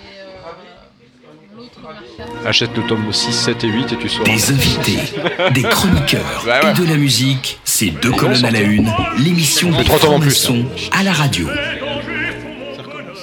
Après, euh, si tu veux des informations. euh, se bonsoir. Vous êtes de retour sur Radio chance, hein. Delta dans l'émission Deux colonnes à la une où nous recevons. C'est un peu le bordel ce soir. euh. Et après avoir abordé donc le futur du- et le, le présent et le futur du 6e et rappelé bah, que c'est quand même un quartier euh, au rayonnement mondial, mais pas qu'en Asie. hein. Vous allez aux États-Unis, euh, c'est pareil. Bon, pas dans certains coins, je suis d'accord. Notamment au de la Tour Trump, mais bon. Et On en parle même à Drancy. hein. Ouais, c'est vrai. Ouais, même à Drancy, on en parle.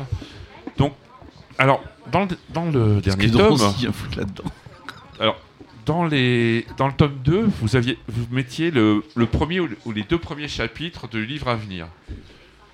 Et donc, vous, vous parlez d'Ekaterinenburg. Et en fait, dans le tome 3, la nouveauté, c'est que les, so- les- les Russes, les Soviétiques arrivent. Donc, est-ce que après avoir parlé de l'ordre noir et de l'ésotérisme noir, est-ce qu'il y a un ordre rouge un ésotérisme rouge? Non.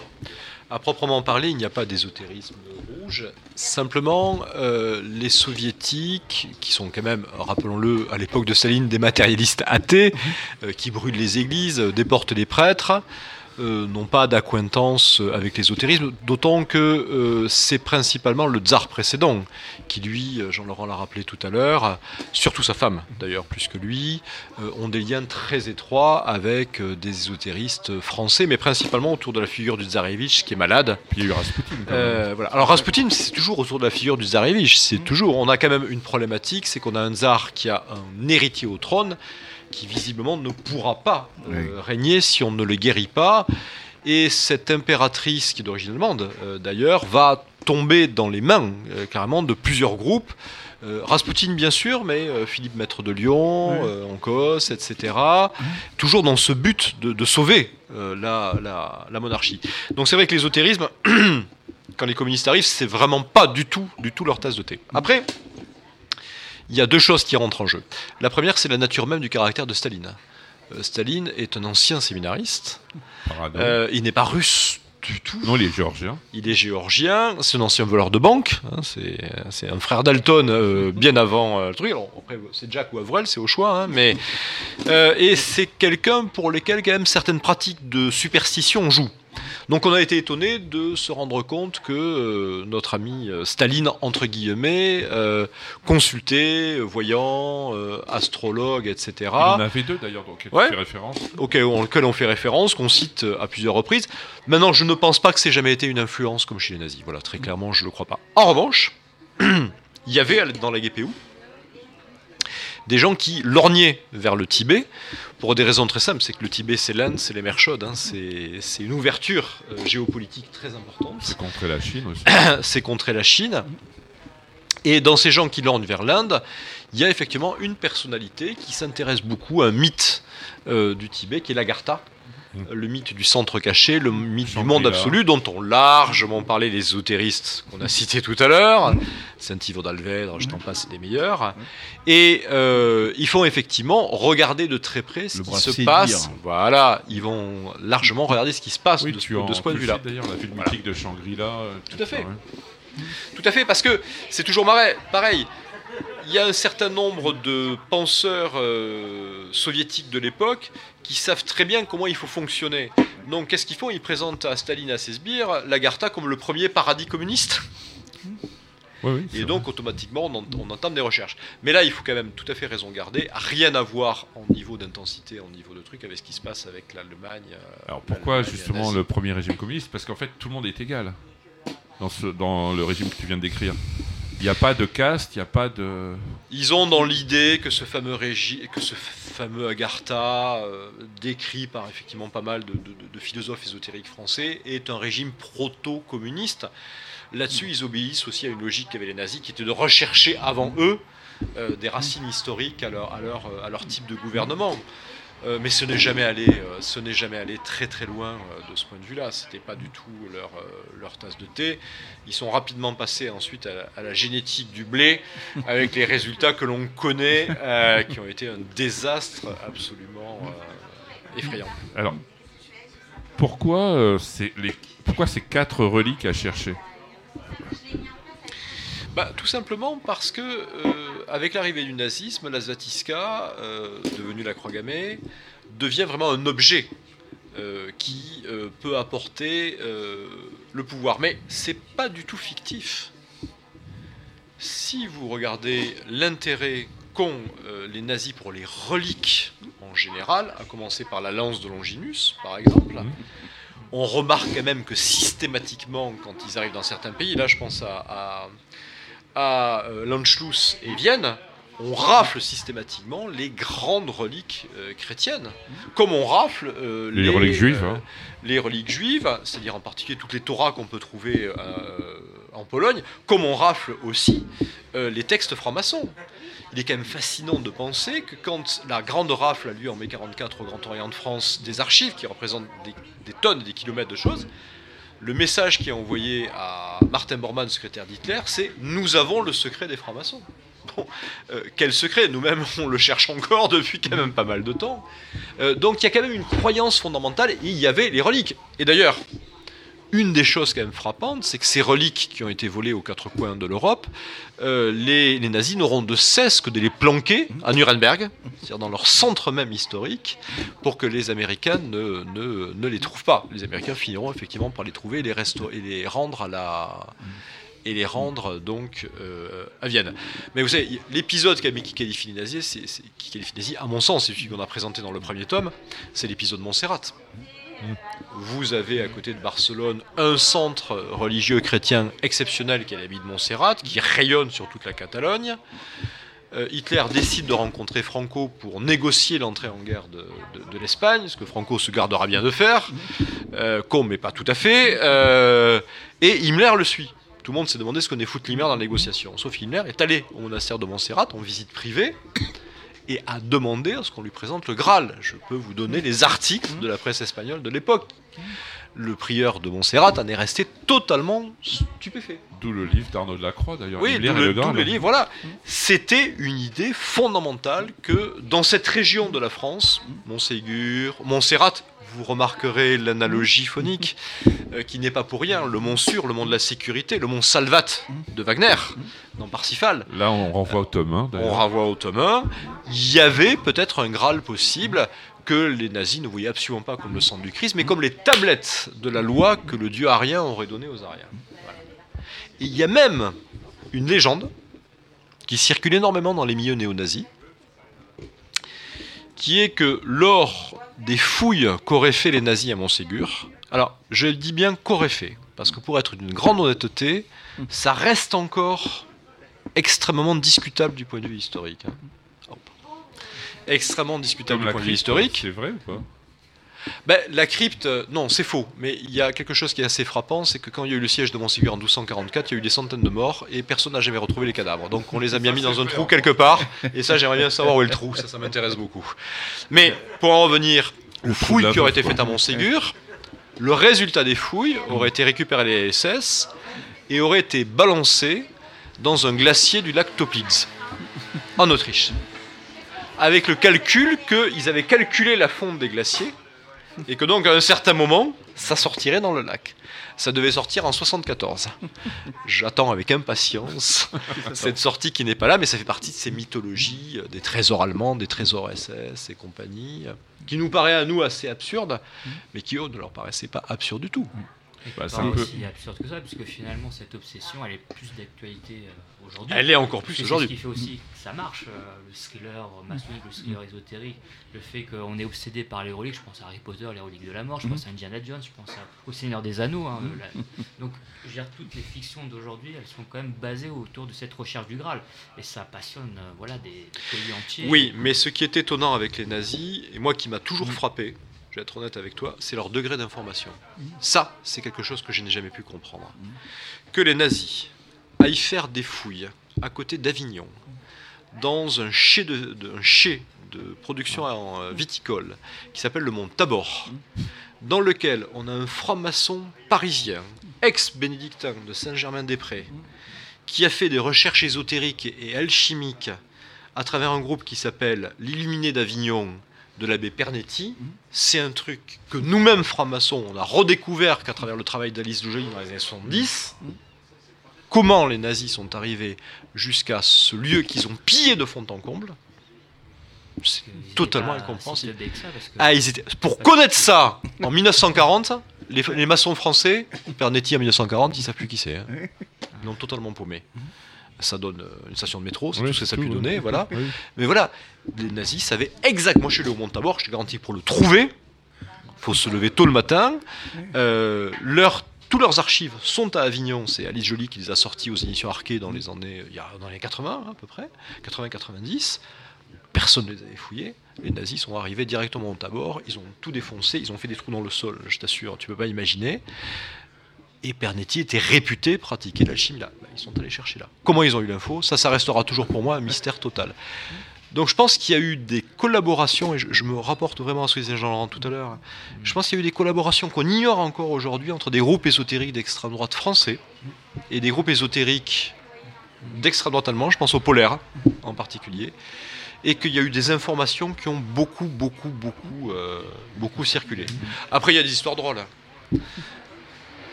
Pierre Benoît, grand écrivain de fiction avant-guerre, un petit peu de travers après 45, invente un bouquin qui s'appelle Monsal- Monsalvat, et il place le Graal euh, donc à Montsalvi dans le Cantal.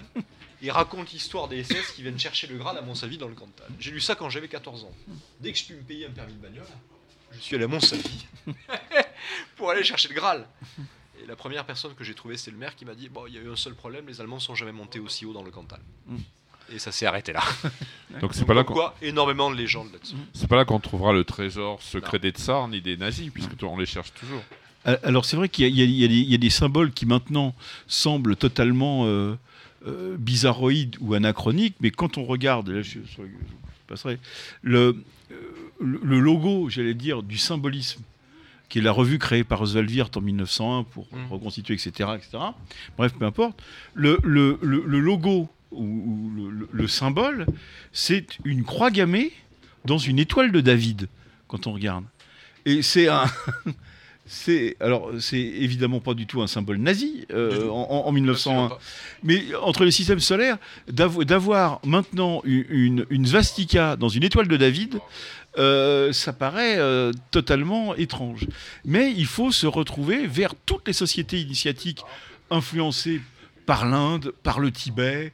Euh, pa- par, par, euh, par, euh, par, euh, René Guénon, mais, mais par d'autres. euh, euh, euh, le monde selon le Vedanta de, de, de, de- de Guénon, euh, d'ailleurs qui est un mystère en lui-même. On ne sait pas très bien comment revues, il, comment, beaucoup de revues à beaucoup de revues, comment il a, comment il a appris le sanskrit, comment il a appris euh, même l'arabe après quand il est allé au Caire, etc. Enfin, il y a- c'est entouré un peu de mystère tout ça. Mais il y a donc des sociétés initiatiques, très vraisemblablement, qu'il a fréquentées, qui existaient et qui étaient encore à même de, de, de prodiguer ce, ce, savoir-là. Julius Evola en Italie. Julius Evola en Italie, qui était euh, voilà, pendant fasciste, plus que, plus que fasciste, puisqu'il se définissait comme un ultra du fascisme, euh, Ju- Julius Evola. Voilà, le, le symbole, on l'aura avec, euh, sur Radio Delta TV avec, Daniel. avec Daniel. Voilà, on l'aura. On va se faire une dernière pause musicale avant d'attaquer la conclusion de l'émission. Oui. Alors bientôt nous allons euh, consacrer une émission à la euh, franc-maçonnerie nord- nord-américaine noire Prince Hall, ses rapports avec le rastafarisme et le reggae, puisque tous les penseurs du rastafarisme, à commencer par Marcus Garvey, étaient, é- étaient maçons Prince Hall.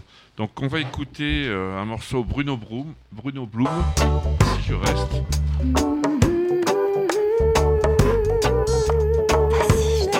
Bonsoir, vous êtes de retour sur Radio Delta dans l'émission Deux colonnes à la une où nous recevons euh, Jacques Raven. J'ai failli dire Eric Giacometti, mais bon. Et nous avons la, une des moitiés. J'espère bientôt. J'espère qu'on fera quand même une émission avec euh, Eric et toi un jour. Et on en a fait une déjà. Ouais, déjà fait mais une, pas À la- sur à le la colonel. Bellevilloise. À la belle Si, à la Ah si, tu as raison, oui, oui, d'ailleurs.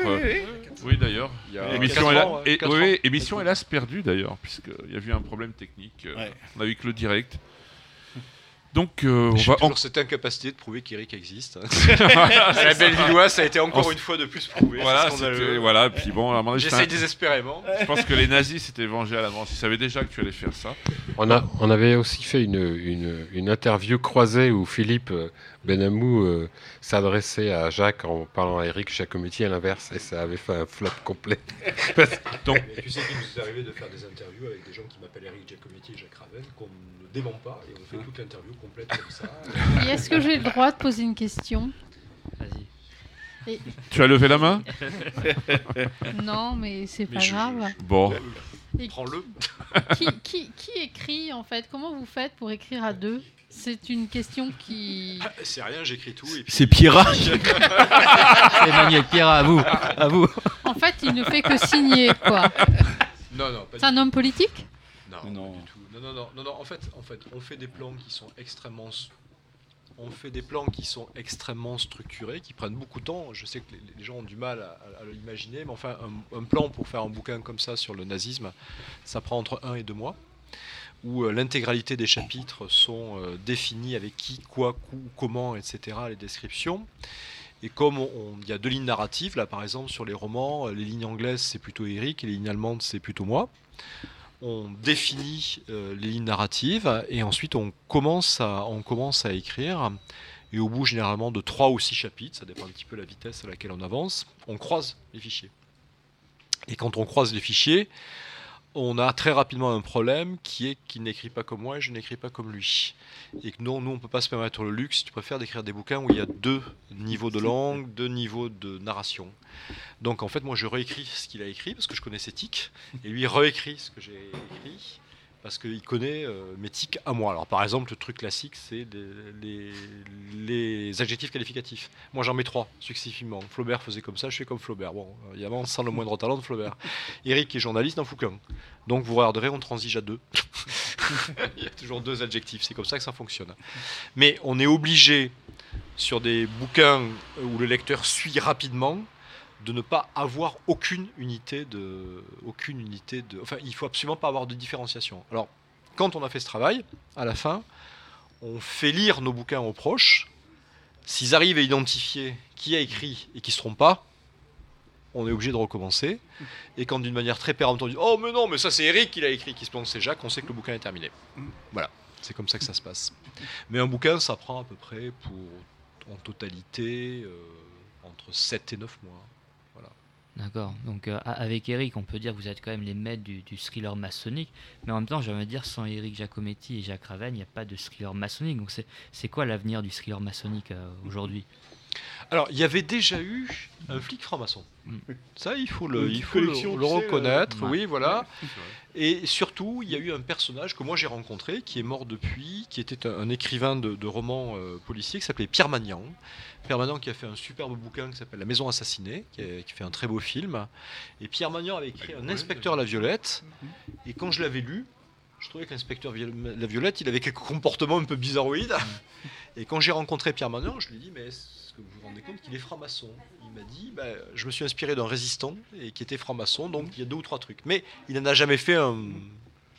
Ça ne lui a jamais servi à proprement parler. Mais c'est lui le premier.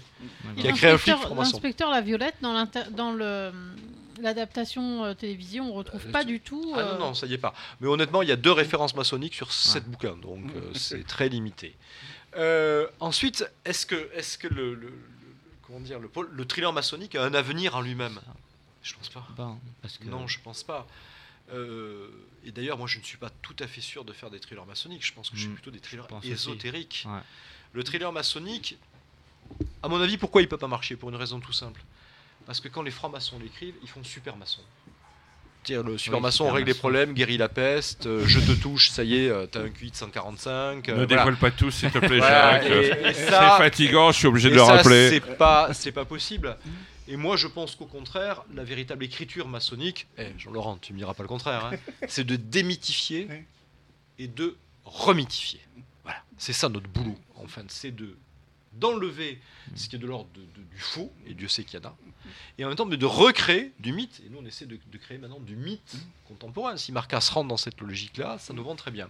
Mais je pense pas qu'il y a une capacité à créer pour la maçonnique. Beaucoup de gens en écrivent, certains très bien. On a quelques frères d'ailleurs de AGL qui écrivent de très bons bouquins là-dessus. Mais ça restera, à mon sens, euh, extrêmement une euh, niche. limité. C'est Ouais. une, c'est une, c'est une niche. Euh, la franc-maçonnerie n'est pas un milieu assez développé sur lequel on peut créer totalement une, une, une littérature. En revanche, l'ésotérisme, je vous rappelle quand même que les Cathares, c'est la France. Les Templiers, c'est la France. Euh, J'étais au cimetière du Père Lachaise pour, euh, pour, pour faire un- cet après-midi euh, un documentaire. Je me suis arrêté sur la tombe d'Alain de Kardec. C'est aussi français. En fait, les grands mythes ésotériques sont quand même fondamentalement français. Et là, on a une masse à découvrir encore qui me paraît très, très, très, très, très euh, importante. C'est vrai qu'on n'a pas encore exploité tous les mythes autour de l'an 1000. Il y a Non, mais tout simplement parce pas qu'on- vu, parce qu'on relit plus. euh, Papus a écrit un nombre considérable de bouquins. euh, Kardec, c'est dire, euh, euh, Gu- Guaita, Vire, tout ça, etc. Il y a- Et puis alors, euh, je délire parfois, mais alors quand vous lisez les autres, là, ça Ah, ils en prenaient de la bonne. Oh bah, euh, c'est dire pour ne parler que de lui, euh, les romans euh, de Saint-Yves d'Alverde et compagnie. euh, il n'y avait pas le LSD, mais les mecs, ils étaient branchés direct. hein, voilà. Oula. Il faut relire. Il faut relire. Ah, il faut, il faut, il faut relire parce que il y a une culture. euh, relisez Huysmans, l'abbé Boulan, Ouais. Ça dit quand les tu lis. histoires de euh, satanisme ésotérique rosicrucien de l'époque. Et ça, ça vit à sec. L'abbé Boulan, quand même, qui était un prêtre qui avait renoncé à Dieu et qui, pour profaner le Christ, s'était tatoué la croix sur le talon des pieds pour l'écraser chaque fois qu'il marchait. Et moi, ça, je l'ai pas inventé. Ça m'aurait même pas traversé l'esprit tellement c'est dément. Bah, lui, le mec, il l'a fait. Il l'a pas inventé, il l'a fait. Le mec montrait ses croix, il écrasait le Christ avec le talon. Attends, respect. Ça dit, tu lis euh, la, la revue euh, Le symbolisme de- d'Oswald Pierce, il y a quand même des trucs gratinés hein, aussi. Ah, aussi. euh, Non, Oula, mais oui. C'était bien. Et en- enfin, moi, je, je relis, relisais euh, l'imposition des mains d'Oswald Wirth, qui était Ouais. un magnétiseur. Euh, relisais, enfin, tout- tout- tous les bouquins de Wirth sont vraiment. euh, J'allais dire une connerie, mais je ne le dirai pas. Non, mais non, mais le doigt, moi, le doigt sais- dans le. Bon, non, puis d'accord. honnêtement, Ouh là là honnêtement, Ah non honnêtement, ça se justifie pour une raison très simple, c'est qu'on ne contextualise pas. Oui. C'est à l'époque où le Grand Orient est quasi athée. Mhm. Euh, et honnêtement, la spiritualité maçonnique à l'état pur, on la trouve Mhm. pas à cette époque-là dans, dans les loges, et très grandement. hein. Donc c'est un peu normal d'avoir des gens comme Wirth et compagnie qui, à un moment, récupèrent quand même ce qui fait partie de notre histoire et le remettent un petit peu en avant. Et puis, euh, puis euh, rien que dans le soin, entre, enfin, je veux dire, euh, avant l'invention euh, de, de- de la pénicilline, de, de tout ce contrôle de l'aspirine, entre Jésus-Christ, mon oncle Benjamin et Papus comme médecin, ils font la même chose. Ils ont beaucoup d'empathie, ils font deux saignées, euh, et puis ils regardent les gens mourir. Euh, c'est ça d'être un médecin. Et voilà, et pour peu qu'il y en ait un qui ait plus d'empathie que d'autres, qui soit plus euh, magnétique comme Jésus, comme Papus ou comme voilà, bah ça marche mieux et les gens se guérissent comme ça. Mais il n'y a, il y a pas de pénicilline, il n'y a pas d'aspirine, il n'y a, il y a rien. Euh, voilà, oui, on fait une petite saignée, on fait un truc, on. Qu'en pense le professeur Raoul Euh, je sais pas, il... Une petite saignée. c'est mieux que la chloroquine. hein. Non, mais- donc, donc euh, voilà. On parlait de Crowley, dont on riait un petit peu de sa Melia Sexualis. Allez lire le rituel d'eau de magie de Papus.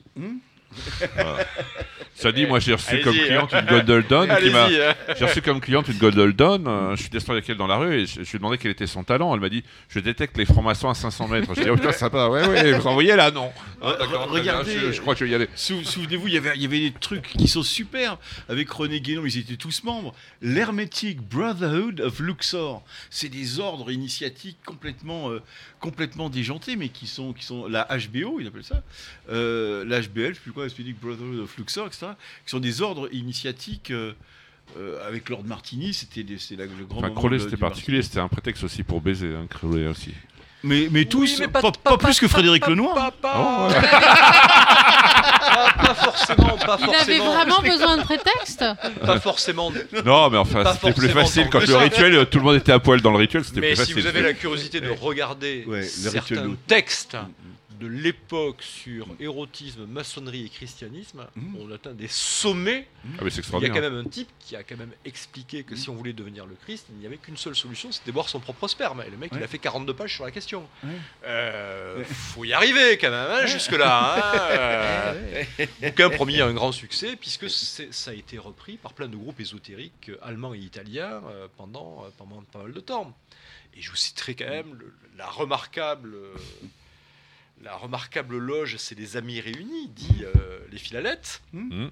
qui avaient quand même dans leurs membres un type qui était sûr d'avoir trouvé la pierre philosophale et qui a demandé à ses collègues francs-maçons de l'enfermer euh, dans une espèce de cave ou d'infirmerie pendant tant de jours et qu'il allait faire sa propre transmutation.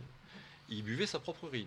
Bon, il est mort, hein, le mec, hein, je vous le dis tout de suite, euh, il n'a pas survécu. Donc, il y a quand même un côté folklorique à toutes les époques de la maçonnerie qui est assez, euh, qui est assez drôle. Et ce qu'on fait nous, largement en dessous de ce qui se faisait Non, au 18e ou 19e. j- j- j'allais pas dire de conneries, mais on, on- on perd euh, beaucoup dans un espèce de, de, de- de conformisme petit bourgeois, la maçonnerie. Bien sûr. Bien sûr. Alors que à l'époque, c'était.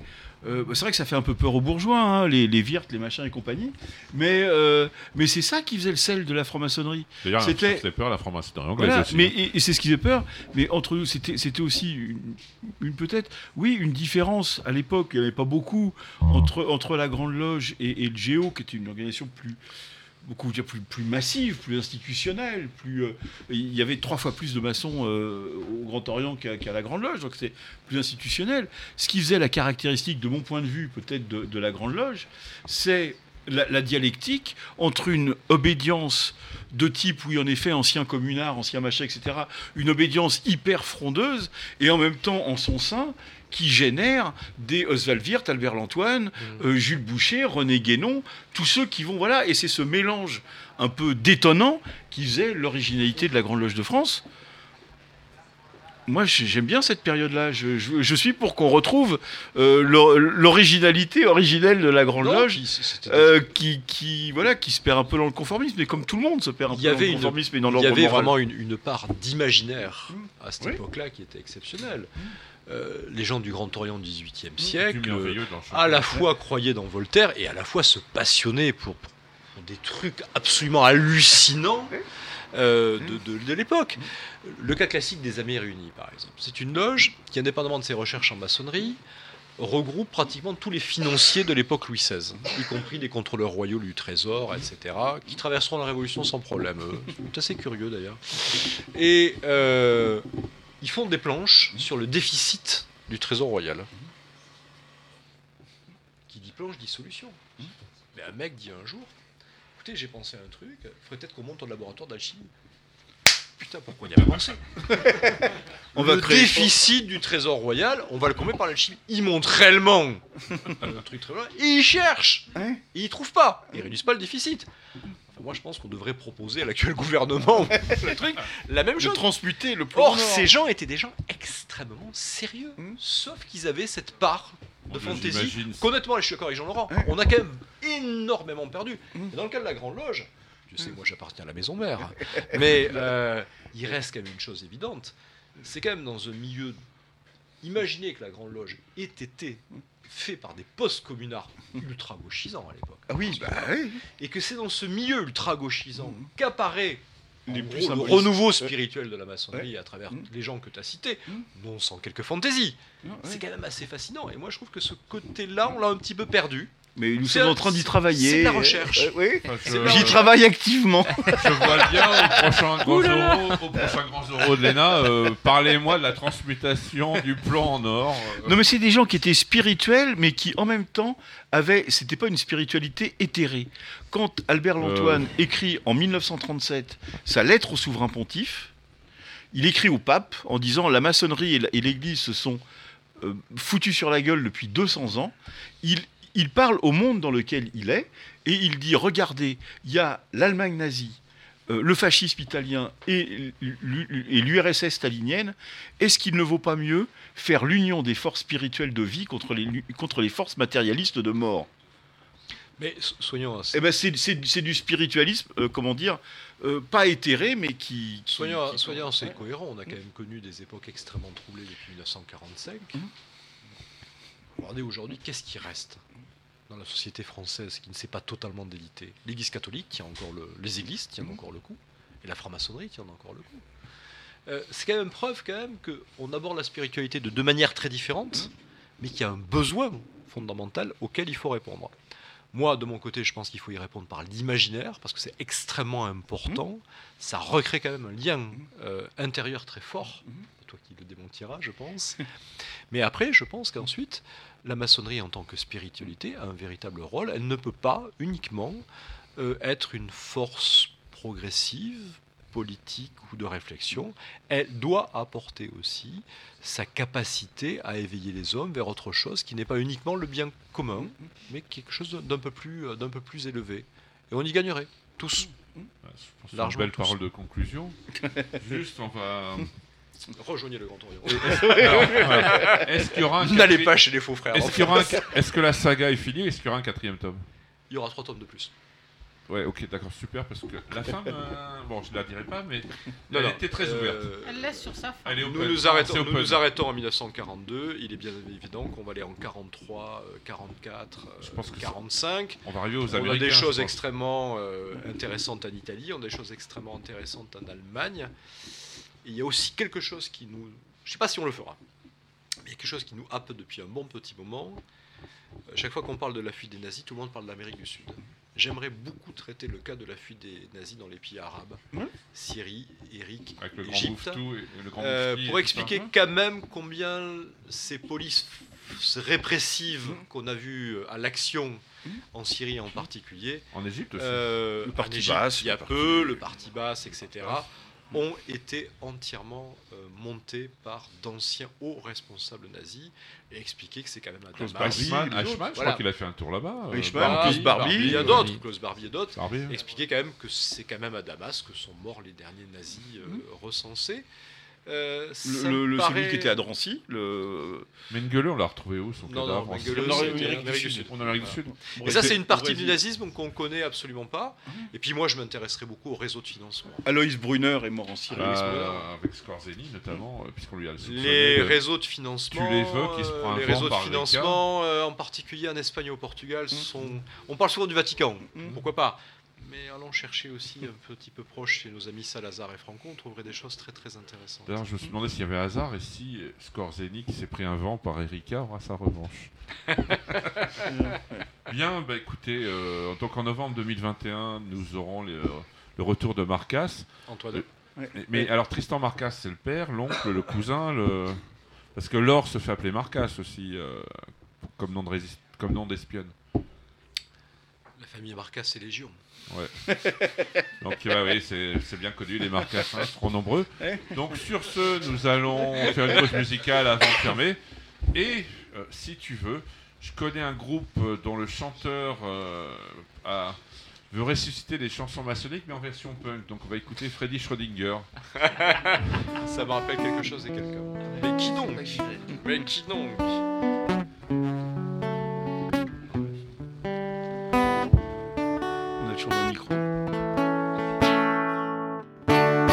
Me voir uni au maçon, que j'ai l'âme bien ravie. Je réglerai sur leur leçon les actes de ma vie. C'est par la vertu, la candeur qu'ils se font reconnaître. Ils ont su corriger mon cœur, je suis un nouvel être de ce temple si merveilleux charme tous les frères. Espérons des jours à Dieu, selon les sacrés mystères. C'est si bon d'être maçon. La plus exacte charité conduit ces hommes sages. On rencontre la vérité dans leur moindre langage. Heureux qui peut de leurs secrets pénétrer le mystère. Plus heureux qui suit leur décret, vivant en digne frère de ce temple si merveilleux qui charme tous les frères. Espérons des jours à Dieu selon les sacrés mystères. c'est si bon d'être maçon. De la loi de l'égalité, on connaît l'avantage et la charmante urbanité du chef et le partage. S'il est obligé de punir quelques légers caprices, en témoignant du repentir, on fléchit la justice de ce temple si merveilleux charme tous les frères. Espérons des jours radieux selon les sacrés mystères. C'est si bon d'être maçon.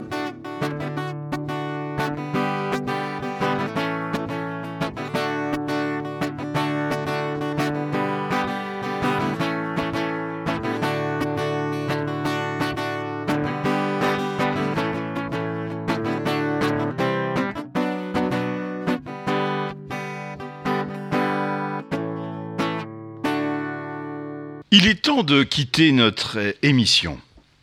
Est-ce que les cousins de Marcas ont trouvé ce qui était perdu? Il a su Maracas et il a trouvé. Nous avons trouvé. Comment avez-vous trouvé ce qui a été perdu? Hmm, moi, comtesse Dracula, déesse de l'amour, love center portatif. C'était facile avec le premier indice. Le mendiant de l'amour. C'est le nom du temple de la secte du rut écossais, surtout pas rectifié. À, co- à côté d'un cinéma où il ne passe que des péplums d'admirateurs, albinos, de massistes, et d'un foyer d'albinos. Non mais c'est pas possible. Et d'un foyer d'albinos. Bref, un haut lieu des stupres massistes blancs. Le- Le second indice fuera de Maracas et a su un antéchrist m'a fait penser à l'ancien temple païen des adorateurs du pastafarisme dionysiaque sur lequel est défié une boucherie vénézuélienne. Après, foi de Cogas, il était très simple, car le petit blanc désigne l'endroit le plus précieux pour les francs-maçons. Celui sans lequel ils sont tous perdus, notre Santi Graal, une cava à vino. Nous avons retrouvé chez Marie la meilleure cava à vino de Parigi. Foi de bar d'abord. Le vin est avec nous. Bref, ce soir, je me déchire le drap de ma dignité, et bien plus encore, et je deviens la comtesse du Vincicula à flot. Ah, merci aux cousins de Marcas. Paris-Ram, ils ont retrouvé le vin perdu. Allons palper ces bouteilles pour faire franchir le mur du son à nos foies. Merci l'encongas Maracas de la película Baldabol et à l'équivalent de Charlie sans les anges, Gilles à la technique. Vous pourrez écouter le podcast de l'émission sur Radio Delta. Je déclare fermée cette plus ou moins respectable émission. On se retrouve tous dans le lieu le plus prisé et secret de la franc-maçonnerie. N'oubliez pas de vous abonner à nos podcasts directement sur iTunes ou sur le lecteur RSS de votre choix afin de ne louper aucune de nos émissions. Radio Delta.